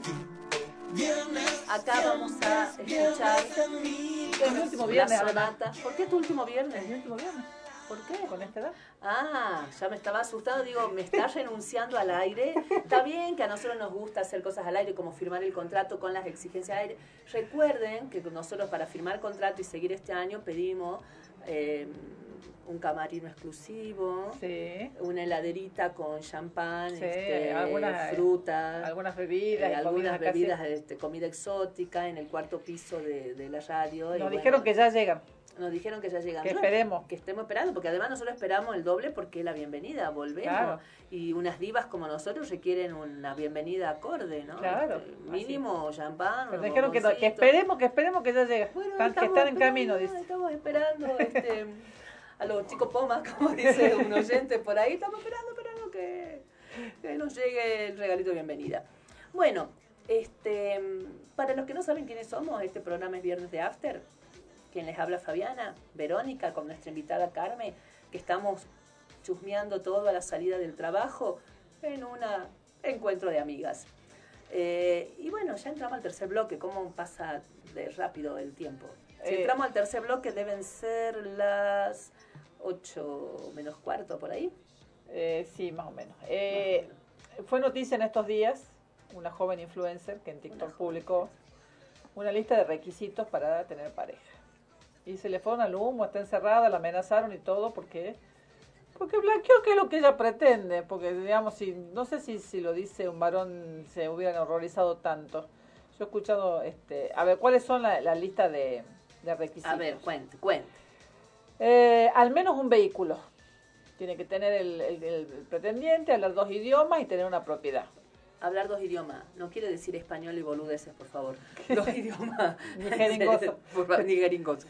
La mujer de 23 años pidió eh, en el video que le tiene que ser profesional, que no sea técnico, tecnólogo, eso no, eso no es No, un no, título, claro, digamos, no. profesional. O sea, un título de 5 años, de Para cinco arriba. años, no de 3. Tener pasaporte y visa, por lo menos la de Estados Unidos. Este, Sale su playita. puntualizó que tiene que ganar más igual que de lo que ella gana económicamente. Era lo que So- era sí. mi lista. Pero no todas, pero, pero- Eh, que no tenga hijos y que no tenga pensado y que tenga pensado no tenerlos y que tenga hecha la vasectomía o que o que tenga planes de hacer, hacerla y debe planear por lo menos tres citas al mes debe estar dispuesto a asistir a terapia debe lavar los platos debe estar de acuerdo con comer a domicilio y debe saber lavar ropa pero perfecta Fernanda, este, Fernanda. María Fernanda se llama la, la TikToker. Sí, eh, en realidad ella por lo menos pone las reglas claras de, de entrada y nada mejor que, bueno, este, es lo que yo siempre digo, o sea, uno cuando tiene 20 años se casa enamorado del amor, siempre está la atención a, a- a las particularidades de cada persona y los errores suelen ser... Obvia- nosotros a los 20 años, yo creo que los chicos de 20, de 20 años de hoy la tienen mucho más clara. No, tampoco. Vos decís que no. Tampoco, porque que tampoco, tampoco tienen, tampoco está tan resuelto quiénes son ellos como para poder encima este, saber qué van a hacer el resto de su vida eh, al lado de otra persona. Entonces, tener en claro, este, yo, bueno, yo muchas veces lo dije, se lo dije a mis amigos, este, a mis amigas que en, de última el, el, el, matrimonio arreglado tenía como partía de ciertas de ciertas sin consentirlo obviamente pero partía de ciertos acuerdos previos que en el, en el casamiento por amor uno no, no, no lo hace porque parece de mal gusto parece que está mal hablar de ciertas cosas. Si querés tener hijos no querés tener hijos. Se presume que se quiere tener hijos. Se este eh, querés este, que yo trabaje me quede en mi casa, que vos vas a trabajar o te vas a quedar en la casa. Primero Contigo que- pan y el viejo contigo pan y Claro, cebolla. eh, vamos a ¿Cómo vamos, vamos, a hacer- qui- ¿Quién, si tenemos un hijo, ¿quién va a dejar? Si alguien tiene que dejar de trabajar, ¿quién va a hacer? Porque antes todo esto se presumía que lo hacía la mujer, o sea, dejaba de trabajar, dejaba de estudiar, dejaba de, dejaba de, dejaba de, para que el hombre se desarrolle. ¿Y qué pasa cuando hay un, un- un varón que cuida a, a su hija y, y es la madre la que sale Se y la está... cuestiona a la madre porque lo deja... Pero el- ¿cómo deja al hijo tantas horas Solo. solo? O por el otro lado, ay, qué maravilla este hombre, mirá lo que ¿Cómo es. la ayuda? Mira cómo Pero, ayuda, o mira cómo compra, ay, mira que cómo lo lleva y lo trae. Y vos decís, bueno, pero es un adulto funcional, o sea, y, y es eh, responsable de su hijo o Bueno, hija, hije. Eh, o sea, por eso, entonces, eh, te puede gustar o no lo que ella pretende, pero por lo menos no te está engañando, no te está No. diciendo, ay, yo quiero un hombre que me venga a buscar a caballo al atardecer este, y me llene de rosas. No, ella está diciendo, yo busco esto, y si no tenés esto, busca otra cosa. Capaz que después elige algo diferente, pero por lo menos ella tiene en claro qué es lo que busca en la vida. Después uno va tachando casilleros, ¿no? Pero da la impresión como que son demasiadas cosas las que pide y decís, bueno, me yo no... hicieron acordar a una, a una humorista que alguna vez dijo que yo al principio tenía una lista de muchos requisitos y ahora con que tenga la que- dentadura completa me conformo. Eso da una risa, pero no, no hay que conformarse, chicas.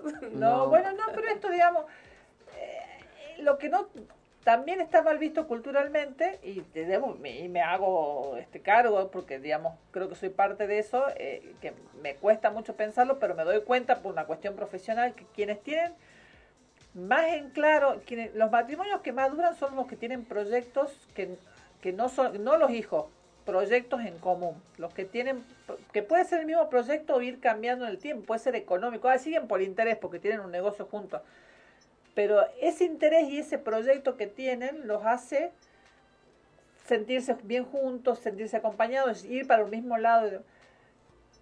Digo, cuando los proyectos son los hijos, llega un momento que los hijos se van de la casa y ¿qué pasó en, el- o sea, de golpe te encontrás con un desconocido lo tuyo, digamos, no tenés nada en común porque él o ella hizo su vida y vos la tuya y cada uno anda por su lado y los hijos se fueron que por ahí era lo que te aglutinaba y chao. Entonces, esto de tener en claro que, que lo que es lo que uno busca de una pareja, sea un auto, una propiedad, bueno, parece como mucho, pero bueno, por lo menos lo blanquea. Pero no Claro, está pero- mintiendo, claro. no, y hablando de la chica, ella es de México, creo, ¿no? Eh, es increíble, el, ni- porque uno también a, raíz, a, tra- a partir de las respuestas de la gente, vas midiendo también este, la sociedad, ¿no? Porque la chica está eh, siendo amenazada, está encerrada, le ha dado instrucciones al portero del edificio donde vive de que no reciba ningún paquete, está con mucho miedo, este, porque dice que le han llegado miles de denuncias, de amenazas, de apremios y de cosas. Increíble, dice, la cantidad de amenazas que recibo no voy a salir de mi casa. Voy a decir, pero no es mucho, no, no estamos exagerando mucho. Y a mí me daba risa, porque en algún momento, este, cuando me preguntaban, che, pero vos, ¿qué, un novio, qué querés? Y yo siempre decía, mira, después de mi experiencia, ahora que uno ya sabe, que gane lo mismo que yo o más. Si gana menos, después no te lo perdono. O sea, en esa época. O sea, capaz que ahora hay nuevas masculinidades. Yo no me había cruzado con una nueva masculinidad. Entonces hay una cosa que no gusta tanto este, respecto a que por ahí ganes más, tengas más, eh, que seas más entradora. Entonces, y no, y no me parecía mal, o sea, capaz que alguno dirá que interesada, pero bueno, uno va construyendo también en función de su historia y de sus realidades. cómo está mal visto, ¿no? Que, que, que, que tengamos que, que, que decíamos y, que, y que, que manifestemos qué es lo que queremos, Y yo ¿no? lo decía entre mis amigos, eh, en pequeños círculos, porque Pero yo no aparte, me animaba a publicarlo, no digamos. discutamos el tema de, de, de los, del auto y de la casa, y la visa y los idiomas. Que no tenga hijos y no tenga pensado tenerlos. Si ella no tiene pensado tener hijos, ¿para qué atarse a una persona que quiere. que quiera? Que la después la quiera convencer. Convenciendo, porque te termina convenciendo y vos terminas teniendo un hijo que no tienes ganas de tener. Entonces, ya te, de que entrada está diciendo, yo no estoy buscando tener hijos, entonces no, no, si querés tener hijos no va a ser conmigo. No me parece mal. Y estas últimas, que parecen las más tontas, pero no me parecen mal, debe planear por lo menos tres citas al mes. O sea, si somos pareja, que no sea toda una rutina. Debe estar dispuesto a asistir a terapia. Hola. No dice, tiene que ir a terapia. Debe estar dispuesto a asistir. Debe lavar los platos. Bueno, Como cualquier si- persona adulta, Si ese ¿no? nombre, este, si ese- esa, esa pretensión está en una lista respecto a una mujer, a nadie le, le horrorizaría. Debe estar de acuerdo con comer a domicilio, o sea que no, algún día no cocinemos, o que no cocine yo, que no cocines vos y que pidamos de comer. O sea, no que todos los días hay que comer casero. Y debe saber lavar ropa.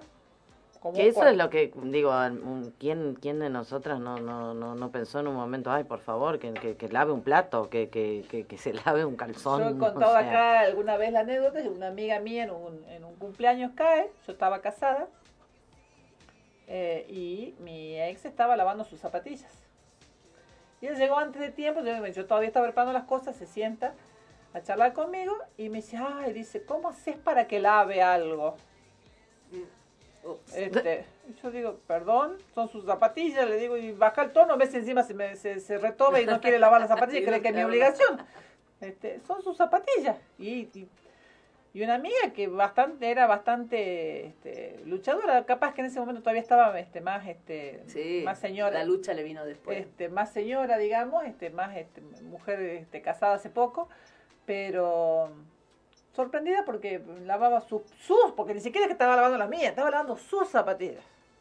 Yo me acuerdo una anécdota que yo siempre cuento. Bueno, capaz que con los años uno la- le vas cambiando algunas cosas, pero bueno, la base está de la anécdota.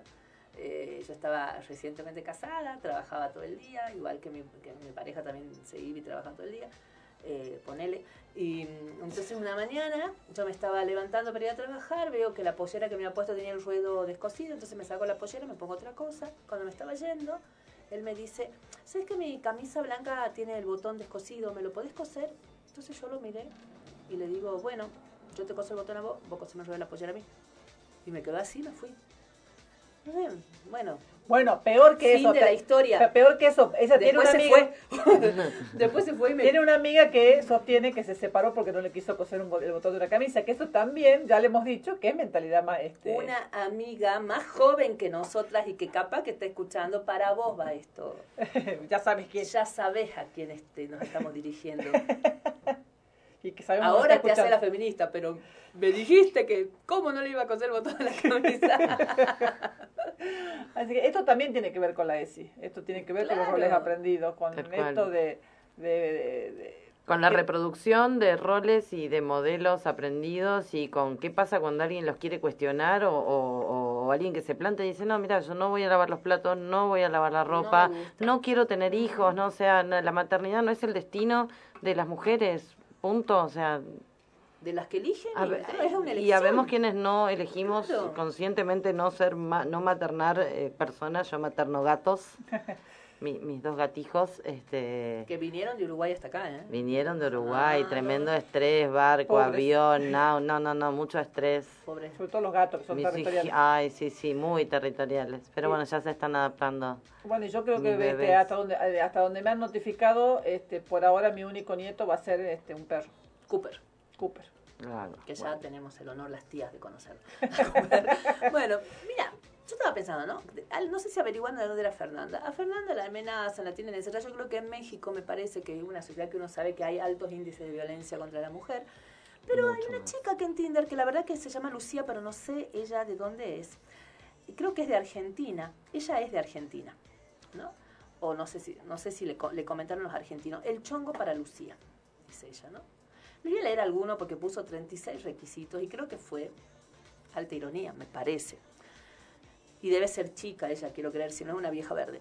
Tener entre 19 y die- 16 y 19 años. Bueno, tienen claro la edad que está buscando. Esperemos Mientras que ella esté, dentro de ese rango etario, porque si no es un problema. Claro, espera, porque si no con el menor de edad iba a tener un gran problema. Claro. Ser morocho. Medir entre un metro setenta y seis y un metro ochenta y cinco. Ser futbolista. O que le guste mucho el fútbol. O sea, no es que ella quería ser No Guandanara. es claro, no es que quiera Claro. ser botinera. No. Tener todos los dientes y que estén derechos. Eso me da mucha Tener risa. todos los dientes está bien, que estén derechos ya es como mucha pretensión. Tener Porque lindos labios. la- la- Tener lindos labios. No tener piercing en la cara, ni en el ombligo, ni en los pezones. Tener eh, como mucho dos piercing en cada oreja. O sea, ella sí hace dos piercing, hasta ahí nomás. No tener tantos tatuajes. Como O sea que mucho, con Fede alguno Val en no podía salir. No, como mucho alguno en el brazo, dice. Ser un poco tóxico. Y ahí es si pura. Ay, ¿no? Es si pura querida. nenita, que debe ser una nenita chiquitita por lo que está poniendo, necesita Esi Lucía. Un no tomar de no tomar mucho alcohol. No fumar, ni cigarrillo ni marihuana. No drogarse. Tener lindas manos. Escuchen acá. Ser virgen. Espero que sea una nena chiquita, porque si no me estoy preocupando. Por favor, esa mujer. Parece que tuviera bu- eh, de compra. Eh, tener inclinación hacia el sadomasoquismo. Buah. Guau. Eh, vestirse bien, no pintarse las no pintarte las uñas, tener el pelo arreglado, tener un nombre normal, ser fiel, contarle todo. Tener un nombre normal. Un nombre ¿Qué normal. será un nombre anormal? ¿Qué? Juan, Pedro deben ser nombres normales y este Nahuel capaz que no. ¿Qué temita No la sé, o al revés. normalidad? ¿Qué temita o al la revés, porque Juan y normalidad? Pedro son normales para nosotros que somos de, No, de bueno, pero- mayores. Esta pero- chica, qué temita la normalidad. Y ¿sabes lo que yo pienso? Debe ser una, Es que normalmente- niña. Normalmente cuando Sí. se hacen planteos de normalidad van por ese lado, digamos, es muy difícil que sea al revés. Claro, escuchá, caminar derecho, usar boxer, boxer tipo short como los de Rosano, los Cristiano Ronaldo, tener lunares, que tus amigas lo, la lo traten bien y que no sean babosas con él. O sea, ahí, ahí no entendí mucho eso. Ah, que las amigas de él no sean babosas con él. O sea, que tenga amiga, pero hasta ahí Pero nomás. hasta no ahí hagan nomás. ¿no? Claro. Caminar derecho. Depilarte. O sea, nosotros tenemos uno que cumple un requisito de es un amigo. Un Sí. amigo que cumple el requisito de este de depilarse. Em, tratarla como una reina y presumirla. Tener linda voz, si es grave mejor. Tenemos otra gente conocida que podría entrar por lo de la voz. En la nobleza Debe se ser una nena quedó. muy chiquita. Pero ¿no? se Yo quedó en la nobleza. Una niña, porque esta harta de No, es bueno. andar siempre bien vestido. Pero es preocupante, ¿no? Tener siempre olor a perfume, tener auto, de preferencia Volkswagen o Audi. Tranqui. Ahí nomás la diferencia de precio entre el Volkswagen y el Audi, sí, ¿viste? sí, sí. Ahí nomás. Bueno, me dio mucha risa eh, la lista de Lucía. es que Fue yo- muy graciosa. si, si ese, el, el Volkswagen debe estar pensando en un escarabajo y no en... No y en- no, no en- claro, claro. Muy gracioso, este, la verdad. Amplio, ¿no? De un Volkswagen a un Audi, pero un con Audi. muchas prerrogativas, ¿no? Muchas, muchas cosas. Y, y vos sabés que me puse a investigar esto de, porque primero vamos a hacer un reconocimiento acá.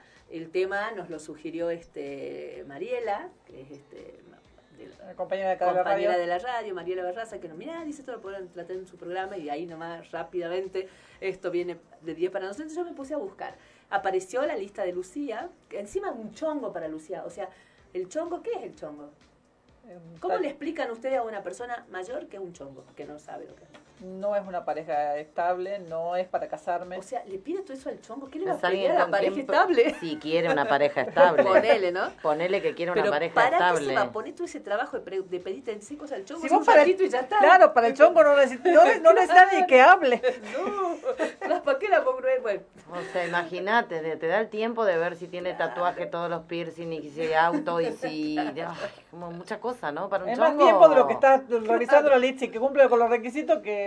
Ah, Entre que hago todos los tildes ya se me pasó. se me pasaron las ya ganas. está, ya, ya, ya, ya. está, me voy a hacer un café, me fue un pucho, me, me voy a tomar una. claro, está loco. Bueno, y después hay otra chica, que esta, esta ya me perdí en el nombre, que también hizo una lista en Tinder. O sea que Tinder es muy gracioso para ir viendo lo que pide la gente. Bueno, es que hay varones también que piden mucho. No, pero esta, claro, esta es una chica, ¿no? Que no sé cómo se llama, pero esta, mira. Extraño listado con exigencias para conseguir una cita también se volvió viral. Ella dice, ¿no? ¿Qué quiere? Eh, machar, eh, no banderitas de países, no apologías a las drogas, merca, marihuana, no Que medicamentos. la- que en el perfil de la persona No, que le claro, ponga, que ella quiere que haga machar match, así. que le no guste. músculos XL, eh, no gente que no hable, no peronistas, no histéricos, no influencer, no estrellitas, no mega metrosexuales. O sea, esta chica no quería nada, porque vos empezás con no, no, no y estás nada. No gente que no le gusten audios, no sexo dudoso, bisexuales, no sensibles, no rastas, no gente con mal aliento, ahí vamos, no profesores, no intensos. ¿Por qué profesores? ¿Cómo ¿Qué me le discriminan pasa? al Pero- gremio? No no. intensos, no pelo largo, no fotos solo con barbijo. Por eso se cortó el pelo Baltasar, entonces. Debe estar dando por Tinder. No pelo largo, dice andaba por ahí. No, profesor, ¿qué le pasa con los profesores? Pero, No intenso, no, que le no, gusten no, los rasta, audios. no gente con mal aliento, no profesores, no intensos. O sea, la chica te manda audio de 10 minutos. Me imagino que se refiere a los audios de WhatsApp. Ay, sí, no, no, no. Muy Llamame, graciosa. Y la verdad que muchos memes. Lástima que esto no, no es para mostrar los memes, pero los memes estallaron respecto a ella Bueno. porque es muy graciosa esta lista. Pero acá porque estamos agarrando listas de mujeres y los varones, nadie se nadie cuestiona cuando los hombres se ponen en pretenciosos, ah, que no tenga más de tantos años, que no tenga este, más de tales medidas, que, no tenga este cuerpo, que, que, que sea que sea cariñosa, Claro. que sea, o sea, que cumpla con todos los estereotipos, con todas las características de lo que debería tener una buena una buena dama. Eh, Porque esa lista no se hace, pero ya está este, anotada en el ADN de, de- de muchos hombres y de las madres de esos hombres. Escuchen, acá y que me no están- cuestione, que no sea feminazi, Sí. que no esto, que no sea Sí, ahora abortera, están con todo eso, es verdad. que no sea abortera, porque aparte Sí, claro, que sí, no sí. que no reclame, que se quede Bueno, calladita. hay, acá te cuento, Carmen, a vos y bueno, a la gente que por ahí la conoce, hay una stand-upera, una humorista acá que se llama La Kipi, que tiene su cuenta en Instagram y que ella solía hacer, no sé si lo sigue Los haciendo. viernes de Tinder. Los viernes de Tinder. Entonces ella se sentaba y se burlaba de todos los tipos de fotos de Tinder y los iba pasando. en Tapaba los datos personales, pero Y pasaba hacía comentarios de ellas muy graciosos y era para... o de las con- pretensiones que los varones tenían en, O en- las en fotos Tinder. insólitas. Yo no podía creer que gente que quiera levantarse a alguien te ponga una foto tan poco de sex- ¿no? O, sex- con, o- sexy. o con la Virgen de, de Sí, atrás. Este, Bueno, les cuento, acá me están acá me están colaborando. Me dice una persona, una chica más joven que nosotras, por ahí lo tiene más claro. No sé, más joven que yo, Chongo imposible. para mí es con el que boludeas y puede ser finalmente tu pareja o no. O sea que por ahí. Pero mientras es chongo, pero cuando ya es tu pareja, ya deja la categoría de Bueno, chongo. pero si vos te estás arriesgando a que en algún momento Chongo se convierta en pareja, entonces sí se va a poner un poquito más exigente. Y después esa lista que yo les leía recién, me, me, me mandaron una captura de pantalla de los no de esta chica. Ella se llamaba Luciana, amante de los perros, fotógrafa, viajar, aire libre, arte, y los no. Kirchneristas, psicólogas, dolidas, terroristas de la. No, espérate, este es Luciano, ella me está mostrando lo que, lo que no quiere este Luciano hablando de las listas de hombres. Kirchneristas, psicólogas dolidas, terroristas de la gramática, o sea, esas debemos... Sí, sí, Sí, Princesas acento. Ah. inmaduras, tóxicas, frágiles emocionales, hinchas de Racing. Pe- pe- Eh, bueno, está, claramente bueno, quien, quien tiene todas esas pretensiones y esa- es frágil emocional, entonces no necesita una, una frágil emocional Claro, al lado. no, no. Escuchen, que no sea de la uva de Puam. ¿Qué es eso? Bueno, La Puane, La Puane- de Filosofía y claro, Letras, ah, allá en Buenos Aires. Que no se llamen Florencias. O sea, le rompieron el corazón mal, una hippie. Una Que- estudiante de filo que no le rompió el mi, corazón. mi prima, que no es de Puan, que se llama Florencia, pero que es de- egresada de Bellas Artes, no, tampoco. No, porque no tiene que ser Florencia, no tiene que ser hippie. Bueno, Remera, te quiero, pero soy un bardo. Tatu- tatuaje soltar. O sea, que no tengan esa remera, tatuaje soltar, incultas. Higiene dudosa. Negrito. Drama queens. Fundamentalista de los pañuelos. No quiere Ah. que sea inculta, pero no quiere que le corrijan la gramática, o sea que uh, pide lo que no ofrece, parece. Claro. No, yo lo entendí al través de la gramática. Primero lo pensé así, después lo pensé a lo mejor por el uso de la E, capaz, ¿no? Fundamentalista sí, de los porque si es pañuelos. fundamentalista de los pañuelos, y kirchnerista y pañuelo, claro. Pero él pone Mm. los dos, celeste y verde. Tabaco, Que no fume. eh, bueno, eso. Muy gracioso, Luciano. Anda nomás. Seguí fiera. Anda máquina, Anda anda máquina, nadie te detiene. Exactamente. Anda, claramente tenemos, este, creemos que Florencia, la hippie kirchnerista que, que te dejó y huyó por otro futuro, este, se salvó. y vos andás llorando. Y después me la critican a Shakira por decirle eh, que te, perdón que te salpique a Piqué. Esta es peor, este es un despecho, un tipo despechado, mira todo lo que pone y ahí nadie le dice nada. Mucha qué gente estás ofreciendo? ¿Qué, me- qué estás ofreciendo vos? Como le decían a la, como le dijeron a, la, a, la a- Lucía, no, a la chica esta, la primera a la que amenazaron, dice que entre otras cosas le decían, ¿y vos qué, qué ofreces para pedir tanto? ¿Y, ¿Pero por qué tengo Pero, que ofrecer algo? eh, Nosotros tenemos que pedir. Y te, pero, perdón, este, ¿y quién estaba hablando con él? Además, ¿Vos tenés todo eso? Claro, bueno, fíjense cómo todos los temas saltan, se conectan, este, es y presente, fuimos al primer bloque, volvimos al segundo, el tercero, eso, eso pasa en las mesas cuando se juntan amigos, amigues a, a- a charlar. ¿no? En el saltamos, saltamos, saltamos de un tema, de otro, un- unificamos todo. Bueno, gracias a, a Lucía que nos colaboró, Luciano, claro, que nos colaboró con esta, gracias a Lucía, gracias a, a Mariela que también nos ayudó con este tema. Eh, bueno, ya estamos terminando casi el programa, este es el fin del tercer bloque. Del tercer bloque. Nos vamos a ir a la tanda con un grupito que a mí me gusta mucho, que lo descubrí hace poco, que creo que ya pasamos algunos temas de, de ellos, los banderos chinos, con el tema Mi Fiesta. Habla-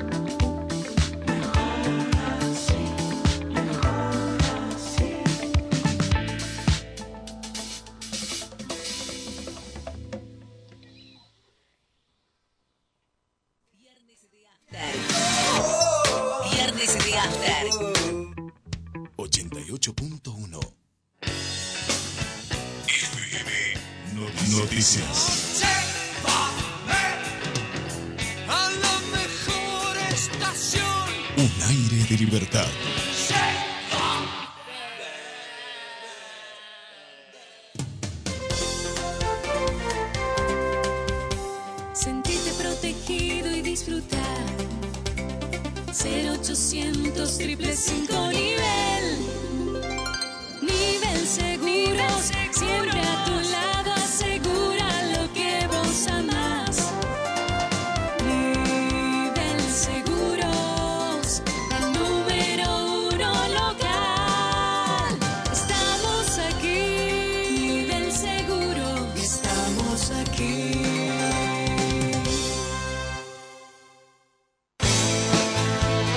Desde el próximo martes nos reencontramos en Agenda Propia. Como siempre por FM Noticias, martes y jueves de 20 a 22. Agenda Propia.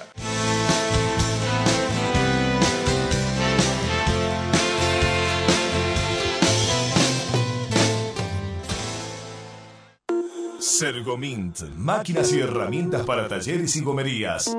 Tenemos las mejores marcas. Las mejores marcas. Balgon, Covid, TG, Bipal, Macking Parts. Además, cámaras de todas las medidas. Sergomint. Sergomint. Carlos Pellegrini 750, teléfono 423 43 49. 88.1 Volveremos a cantar, sobrevivientes de tanto infierno. FM Noticias, la opinión de la gente. Que tu sangre cante en el viento como bandera de libertad. Que tu sangre cante en el viento como bandera de libertad.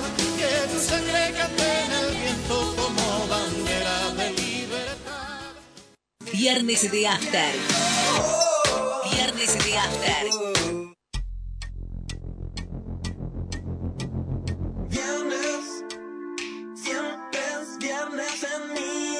Siempre quiero la total destrucción de este mundo que he conocido. Y el trabajo que no tiene fin. Viernes, siempre es viernes en mi corazón. Quiero regalarme un montón. Todo el tiempo me siento morir. Y el viernes puedo morir cada vez que me despierto.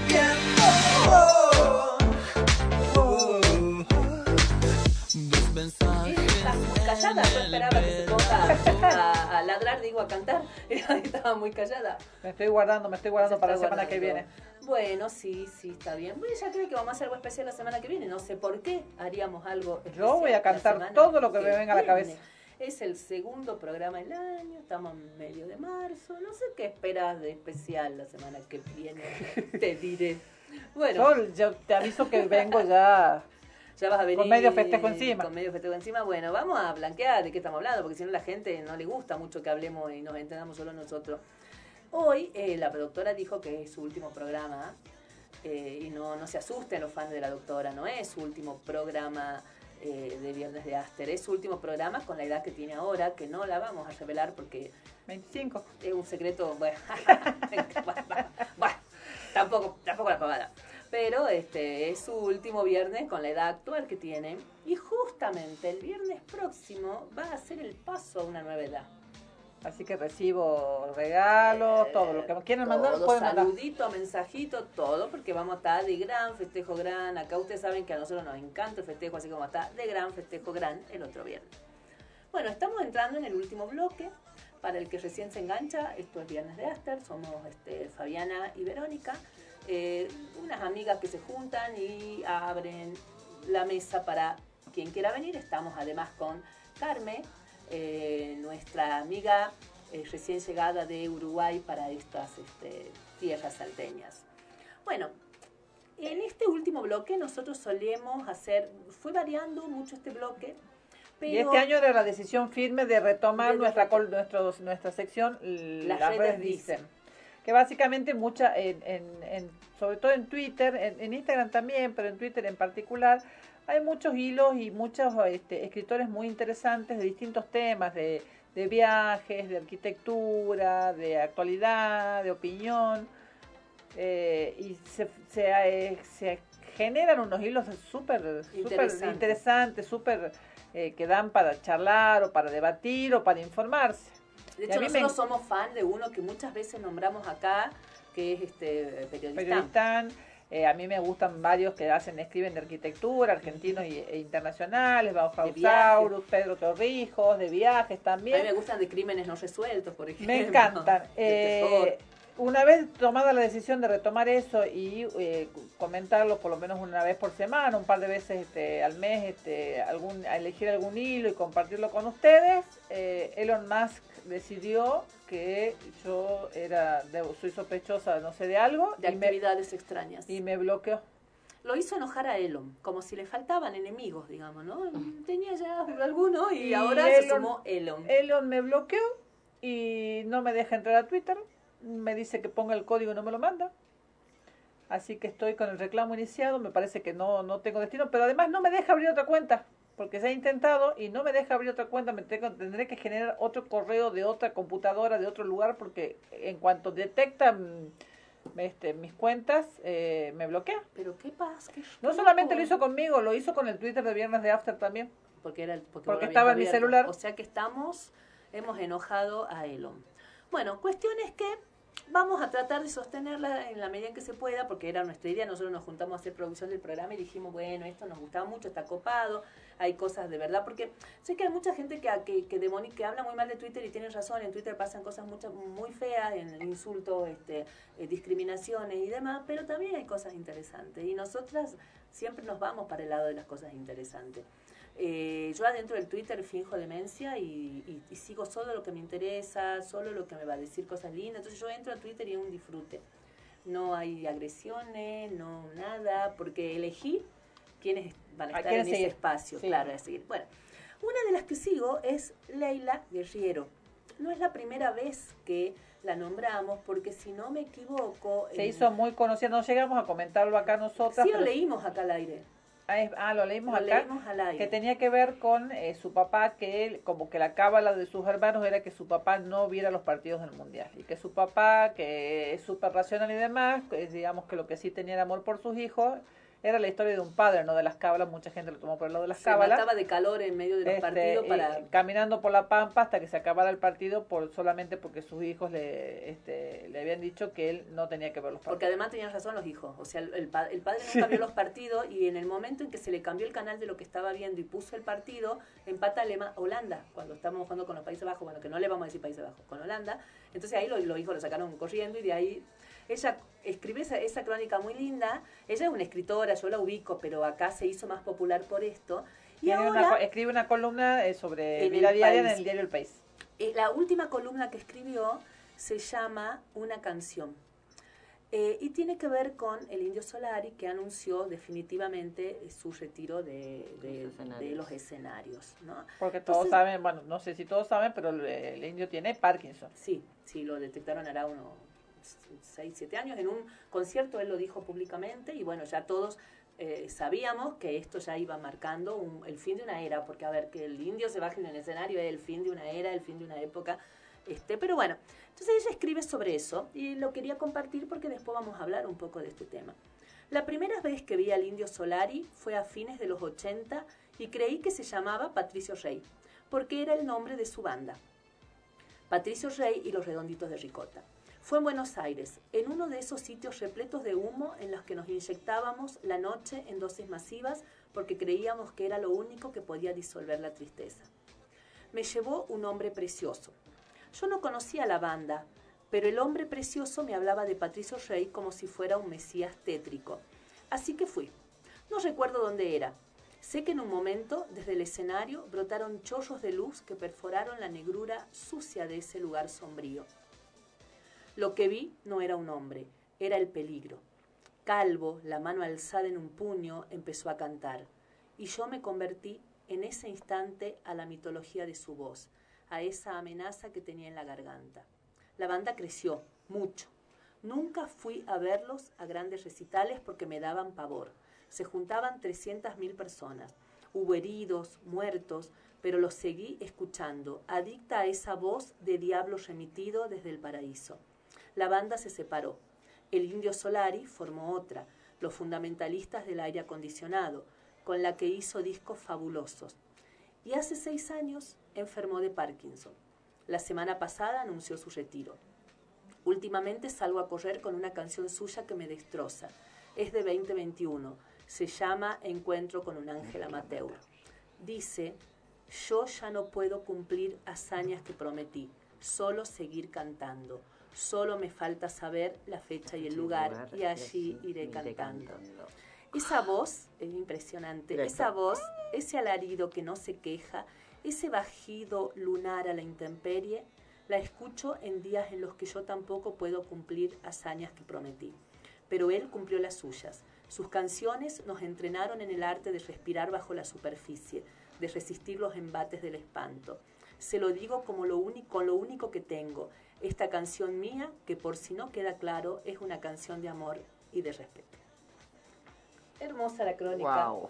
Bella, bueno, el- Ese tema lo tengo en mi, en mi lista de Spotify para los lugares no- donde no puedo escuchar radio, eh, Ah, para los viajes. ese tema es, es Yo escucho radio en los viajes en el auto, pero eh, cuando hay sectores donde no se escucha radio, ni hay señal de, de- de celular, porque si no lo escucharía, lo escucho en el celular, este, lo conecto al, al, al Bluetooth, eh, y, pero cuando no tengo mi lista de viaje y está, empieza con Encuentro con el Ángel La Con Paz. el Ángel Amatri. Bueno, ¿Y está- cuánto nos cumplió, no? ¿Cuánto nos cumplió más allá de lo que pudo haber cumplido él como hazaña, como cuánto cuánto nos dio arriba de los escenarios y con cada uno de sus discos, con cada una de sus letras? Yo creo que gracias. Total, total. Gracias, India. Y, y sabés que nos- nosotras tenemos una experiencia, porque lo, lo vimos una sola vez, tuvimos, eh, creo, la, la suerte de que haya venido a tocar a Salta en dos oportunidades. La primera vez no lo fuimos a ver, aunque Verónica, primera vez contá, Verónica, que vos estuviste indirectamente La primera vez estuve en un pogo en un avión, en un avión. porque volvía del casamiento de, de un primo y eh, venían todos a ver el recital, porque se bajaban del avión y se iban derecho al, estadio. como las 8 de la noche, el estadio empezó a las 9. Y el, en el, el avión, desde Buenos Aires hasta acá, se vino así.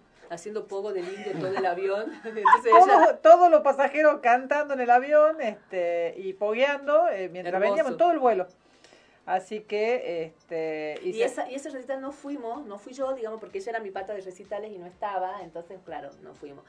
Y a la vez siguiente, que no sé si fue a los dos años, sí, al año vez, siguiente o a los dos años, sí. volvió y Y ahí ahí fui, fuimos y yo fui con mi hija mayor, que en ese momento habrá tenido 14, 15 años. La del medio todavía me lo reprocha, que no lo va a ver nunca ido por mi culpa, porque no la llevé a ese recital. Eh, y fue una experiencia increíble, toda la, la misa, toda la, la, la cosa, la vuelta. Nosotros fuimos re temprano, el recital empezó a la tarde y los chicos querían ir temprano, yo llevé tres niños, adolescentes, y andábamos por todos los lugares donde los fanáticos cantaban, eh, vendían, escuchaban música. Y que es una misa, es una misa, es un cosa, ritual. Un ritual increíble. Haber podido estar en ese ritual fue impresionante.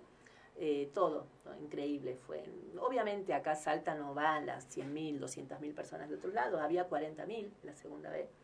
eh, en el estadio Marte Arena fue impresionante, así que nosotros por lo menos pudimos vivir eso, aunque sea una vez, y, y qué bien, qué bien que lo que nos animamos, que fuimos, este, porque fue una experiencia impresionante.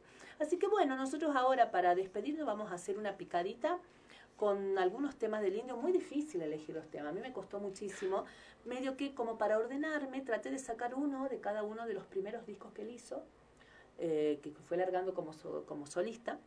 Entonces, el primero es del disco El Tesoro de los Inocentes y es el, el tema que le da nombre al disco. Así que vamos a escuchar un poquito del Tesoro de los Inocentes.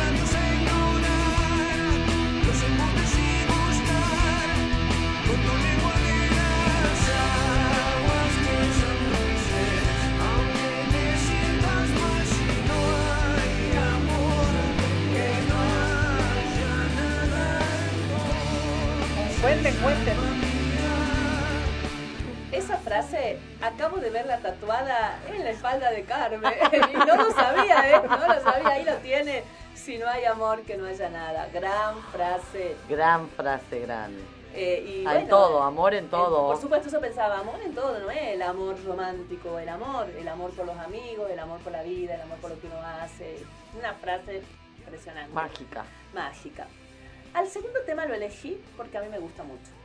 Mu- A mí me encanta, me encanta ese tema y es uno de los que recuerdo cantar, eh, en realidad, sí, cantar con mucha fuerza en ese recital al que fuimos, que es un tema del álbum Porco Rex del, don- del 2007 y que es Fly eh, Nine eh, Five Six, así, ¿no? Porque siempre me confundo con el... No, no porque no sepa los números, si lo sé hasta el 10, ella se ríe porque no hablo mal inglés, sino porque me- no, no me acuerdo, el, no me El memorizo el número. Es un tema que a mí me encanta. Y que tiene que ver con, con rupturas, ¿no? Con la ruptura de, de corazón.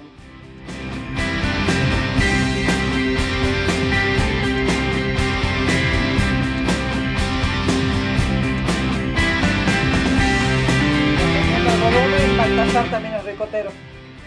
¿Sí? Acá tenemos un... Lo sube, lo sube, lo sube. Para los ricoteros.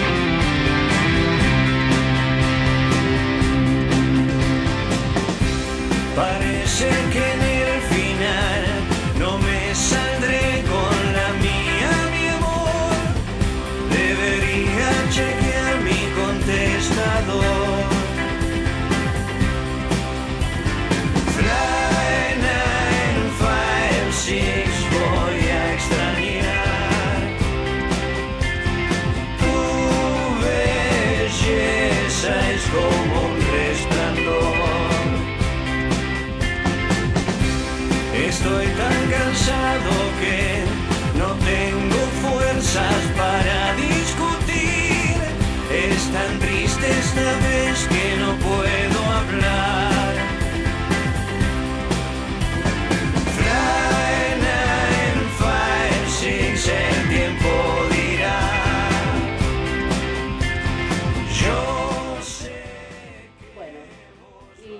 Al penúltimo en la selección porque vamos a cerrar con encuentro con un Ángel Amateur. Vamos al penúltimo, que es de el disco que él vino a lanzar acá, El perfume de la tempestad. Cuando hizo ese recital acá, estaba presentando ese disco del 2010 y vamos a escuchar, es más, creo que con ese tema arrancó el recital, todo los botes. Con eso empezó, me parece.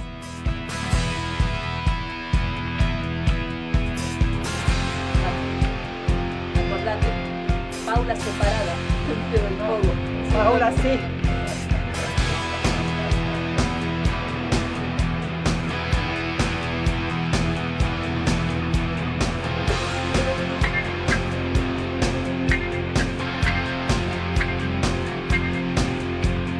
Vamos y no se empujen ni pisoteen, que este temblor ya va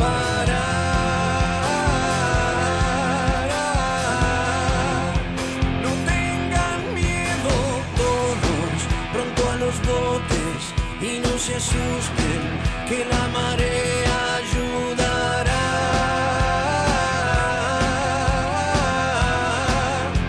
Les pido que recen.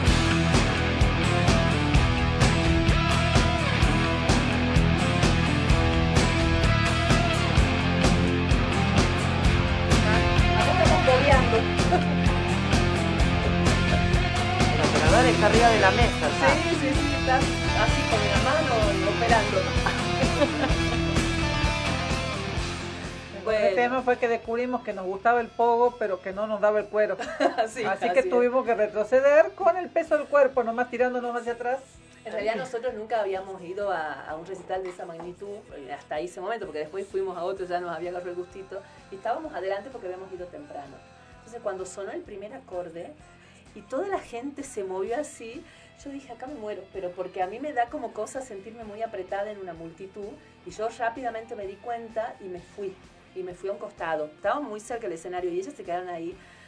Y fue así, una cosa de que no, no me da el cuero, fue eso, me voy porque no me da el cuero, me voy a morir, pero igual me quedé haciendo pogo y saltando en el sector de la gente con capacidades especiales. Estaban en silla de ruedas, estaba yo ahí porque no, me dio mucho miedo estar adelante de tanto. Pero fue una experiencia que agradezco haber vivido. A mí mi vieja no me dejaba ver a los redondos, porque Claro, siempre decía, no, no, no, muerto. siempre hay muertos, siempre... es-". Y yo de- ya de grande comencé a, a- Bueno, tuve la suerte de verlo al indio varias veces con los redondos, eh, y también ya solista. Pero claro, era no, no. Y la, la primera vez que fui estaba desesperada, que la llame, que, que- ¿dónde está? ¿Y qué pasó? hoy en la tele dicen que hay muertos. Y bueno, Y la verdad es que nosotros íbamos un poco con todo ese folclore atrás, yo creo que por eso tampoco me animé a alargarme tan sola así en el primer recital, pero, o sea, no, no sé cómo se pueden haber producido los desmanes, el peligro de cualquier multi- persona que mueve multitudes, porque lo que nosotros vimos fue una seguridad bastante respetuosa, bastante bien. bastante Mejor que cuando, que cuando está la policía. Mejor que cuando está la policía, porque no hay policía, es toda la seguridad de él. Entramos tranquilos, salimos tranquilos y éramos un montón de gente y no hubo ningún problema, no hubo. lo que nosotros tuvimos era una maravilla. Aparte, mucha comunidad, mucha hermandad, todos amigos, todos abrazándose, todos queriéndose, todos. Una Todos cosa- compartiendo. el mundo mancomunado. Compartiendo, ya imaginarán Todos compartiendo. compartiendo, todo muy, muy hermoso. Fue una cosa impresionante, la verdad que de las mejores experiencias creo que tuvimos nosotras que somos... No, bueno, tuvimos otra muy buena cuando fuimos al Coquín Rock y se volvió a juntar este... Eh, se volvió a juntar eh, León.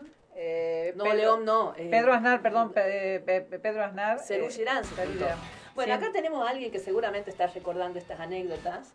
¿Es A quien, a quien yo tuve que agarrar para sacar el pogo, básicamente. No, ella se quería escapar y vos la agarrabas cual madre. este. No. Bueno, ella ya va a aclarar la duda. Hola, ¿estás acá? Eh, Te salvé la ¿Estás vida. ahí, Paula? Estoy aquí, háblenme fuerte, falta, poneme un poco más fuerte el retorno. Bueno, pero el, el tuyo, el, a nosotros nos sale, casi ¿Cómo? nos acabamos de quedar sordas. ¿Cómo es tu voz nomás? ¿Cómo está, ¿Cómo Paula? les va? Buenas noches, yo les hablaba para darles la bienvenida. Siempre es un gusto no solo recibir este, a los distintos programas, eh, sino recibir a mis amigas en casa, en, en este caso, ¿no? Tus amigas que te toman la casa así ya están de más atrevidas. Ma- más o menos así, más o menos así, más o menos Esa así. amiga confianzuda que abre la heladera en cuanto llega. Bueno, lo hacen algunos políticos cuando van a la radio, imagínate que... Nosotros en general cuando abrimos la heladera metemos cosas adentro para después poder tomarlas o comerlas. No sé, mientras no me metan ustedes en el freezer a mí, está todo bien. Acabo de ver un señor que volvió de las vacaciones y se encontró con el suegro en el freezer, así que todo es posible. Acabo de leer justo ese título, volvió de vacaciones y encontró a su suegro muerto en el freezer. No, ¿al de verdad o una foto? No, es un título de página 12. Acabo de, de verlo, volvió de vacaciones y encontró a su suegro muerto en el freezer. El cuerpo no tenía signos de violencia. ¿Qué le pasó? Bueno, hizo calor, hace mucho calor en Buenos Aires. Hace mucho calor, claro, eh, es como Salta, ¿vio? la gente muere, no tiene signo de violencia, aparece gente muerta por todos lados, cosas que están pasando. No tenemos todavía una estadística de homicidio, pero no es el motivo por el cual las hablo hoy, eh, que es, eh, sino eh, esto de darles la bienvenida, de, bueno, ustedes se sienten en casa, son parte Son muy de, de, de noticias, pero, este, y no se van nunca en realidad, Ah, ¿Qué nos estás queriendo decir? Ocupas. Ocupas. Eh, claro, no, no, pero darles darles la, la bienvenida a, a, a Viernes de After. Nuevo horario, ¿no? Sí, El original. Eh, el- Volvimos a las raíces. Arrancamos a las seis y media, nos pasaron a las seis y ahora volvimos a las seis y media. Perfecto. Dicho esto, entonces las estaré viendo el próximo viernes, que ahí estamos con festejo, ¿no? Claro, más les vale que acá yo quiero ver este todo lleno de globos y todo, acá un festejo como la gente, ¿no? Es pretenciosa, pero bueno. Sí, sí, Vla- Vladimir Putinki ya se puso a inflar globos y está buscando... No, eso no son globos, dígale, no son globos. No son. Nos acordamos de Vladimir, no sé si se pudo escuchar todo el, si pudiste escuchar todo el programa, Paula, hablamos de una lista de pretensiones de una chica que había puesto 36 puntos y entre esos que se depile. Y ahí dijimos, nosotros conocemos a alguien que entraría en ese, por lo menos en ese punto. ¿No? Y Vladimir muchas eh, veces al aire contó su de- proceso. Claro, el otro día salió al aire y estaba preocupado por no sé qué alitas, no sé qué decía. Ah, lo escuché, ese no lo escuché al aire, pero lo escuché. escuché. La preocupación se ve que lo sigue por la vida. Sí, sí, sí. por la vida, claro. Y le recomendé algo que me recomendó a su vez la diputada Coqui Juárez, la Ah, diputada ahora. Coqui, sí.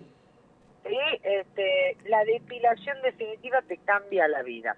Así le recomendé eso. Claro, Vladimir, deje de renegar por las alitas que le salieron este, en sus homóplatos. Ahí era, ¿no? Creo que eran los homóplatos. Eh, eh, el problema parece que para la depilación definitiva vos tenés que afeitarte el día anterior, tenés que ir por...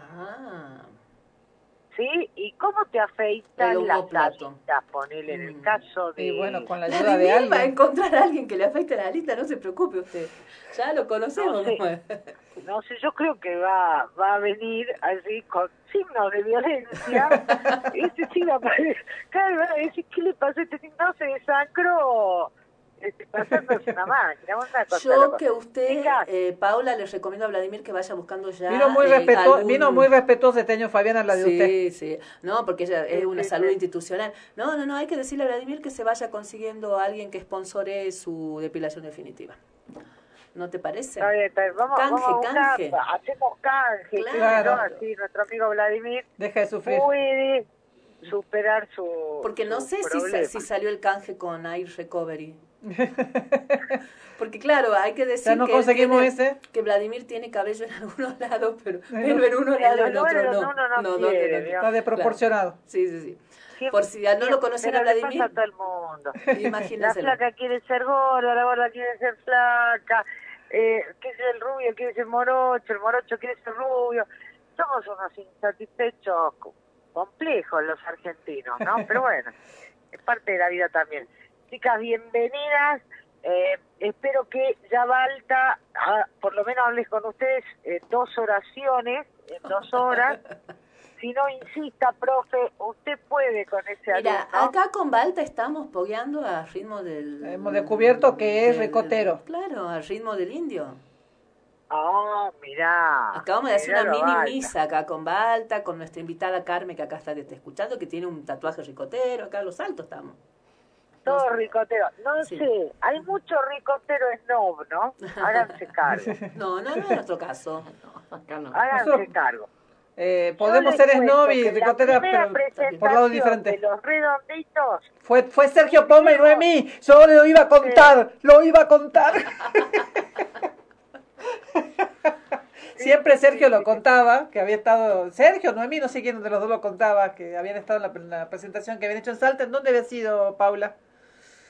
En el mismo lugar que hicieron ahora, era de Alexandrovich, el boliche. ¿Se acuerdan del arquitecto Alexandrovich? Por Sí, señor. supuesto, claro que sí. Claro, el Tierra Bueno, él tenía ese boliche. Dice, éramos 10. Dice, era más o menos como MIT. Así Como de MIT, dentro como todas MIT las cosas que sea, pasan 10. en MIT. San Sí. Juan 6, 7, 8, paso chivo de paso para De paso pasamos el chivo, sí. Claro, claro. Por ahí no te encontrás una banda que sí, estos chicos están tocando acá y no lo podés creer, ¿no? Hay un poco de todo.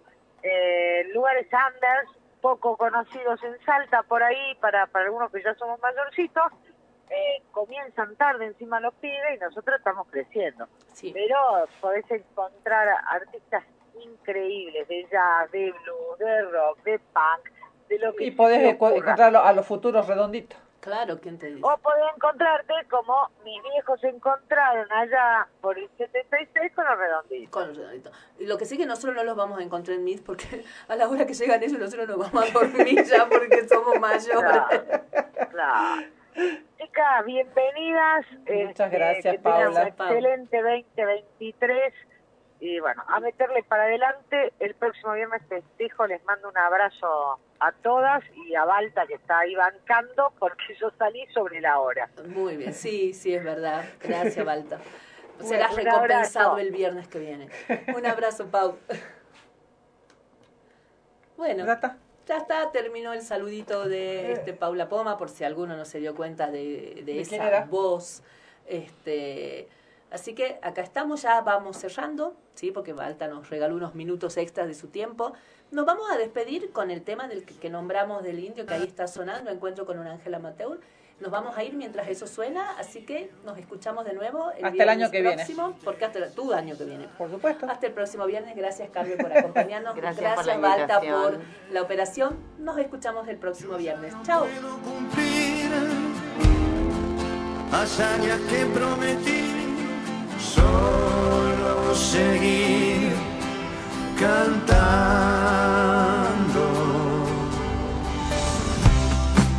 La traición duele hacia atrás, no sabes cuándo